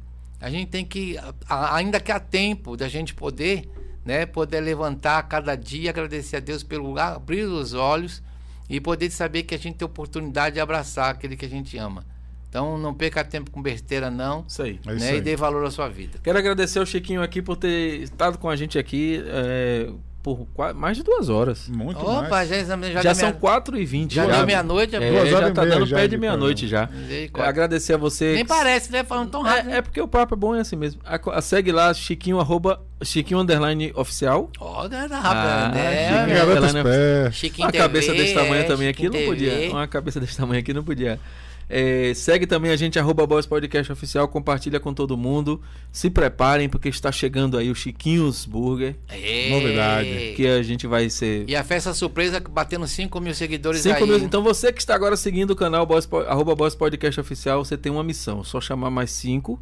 Que na hora que bater aqui, a gente vai visitar uma quadro casa. novo. A gente vai escolher um dos seguidores, um, Sim, alguém que sim. chega aqui, e a gente vai bater na casa lá com bolo, com tudo, e vamos fazer uma folia. Lembrando aí, que galera. no dia, no dia que a gente vai ver, a criança tem que fazer festa naquele dia, certo? Que é pra gente poder marcar. Sim, sim. Aí a gente vai escolher a pessoa que faz naquela data, naquela Um data a gente vai e lá tal, e a gente faz o bolo. Porque Beleza. vai ser a festa da pessoa com nós três. Se for dentro da pandemia, não é aglomeração, que é só com mais Claro três. que né? não, pô. Então Não. tá e a gente vai certo. visitar também até as vó, que precisa de muita avó. Você que tem vó e vô em casa, por favor, gente. Você, eu vou fazer um pedido, por favor, vai. Bota um pouco abraçar tua avó, teu avô. Vocês abandonaram eles aí como se fosse um móvel em casa, velho. Poxa, dá dando atenção tanta gente, mas só que o velho tá em casa, não faz mais nada, né? Que hoje ele não te vale nada, mas a história do teu pai, que é o pai do teu pai, que é seu avô, foi por causa dele que seu pai tá aí hoje. Então, por favor, abraça mais teu avô, abraça tua avó, que ainda eles estão na terra. A- o tempo deles é mais curto. Aproveita. Então vai lá beijar teu avô, tua avó, vai dizer pra eles o quanto vocês o amam e não esquece que eles são o legado da tua vida, tá bom? Beijo pra você. Valeu. No próximo programa Valeu, nós vamos galera. estar aqui na terça-feira com. Com. Com, com. Com. Já vai anunciar? Já tá Anunciar, anunciado? você anunciar, vou anunciar. Então jogue duro. É, ele, é, ele faz uma coisa que eu nem sabia que existia e que a gente vai aprender aqui, que é Bike Fit. Bike Fit. Ele é, É um mesmo? cara especializado. Ele, ele olha pra você, ele faz um, um sistema e ele vai Não, achar ele- a bicicleta ele- ideal pra você. Ele pra que molda, você... ele É. molda, ele ajusta a bicicleta de acordo com o seu corpo. Sim. Pra quê? Pra que você tenha uma performance, um desempenho performance. melhor. É um cara- E que você não, não, não tenha dor nas costas. Às vezes você tá, ah, não vou- andar de bicicleta que eu tô sentindo dor aqui Sim, ali. sim. Pronto, a função dele hoje é um empresário, um empreendedor. Cara ele é mestre também na faculdade, ele dá aula, ele, ele é E administrador. ele vai falar aqui sobre essa coisa do Bike Ele- Fit. Vai ser incrível. Vai ser vai incrível. ser muito enriquecedor. O Alberto vai estar aqui com a terça. E na quinta-feira eu não vou dizer ainda, mas já Alberto posso Carmo. antecipar que na próxima quinta-feira tem música no Boss Podcast. Oh. Opa, já pode antecipar. Diz Já quem pode vem. dizer o nome? Já Pode você quer dizer. que diga o nome? Eu não vou dizer, não. Grande Vou. Não, não, não, não diga não. Então não, não vou lançar. as pessoas vão saber na terça-feira.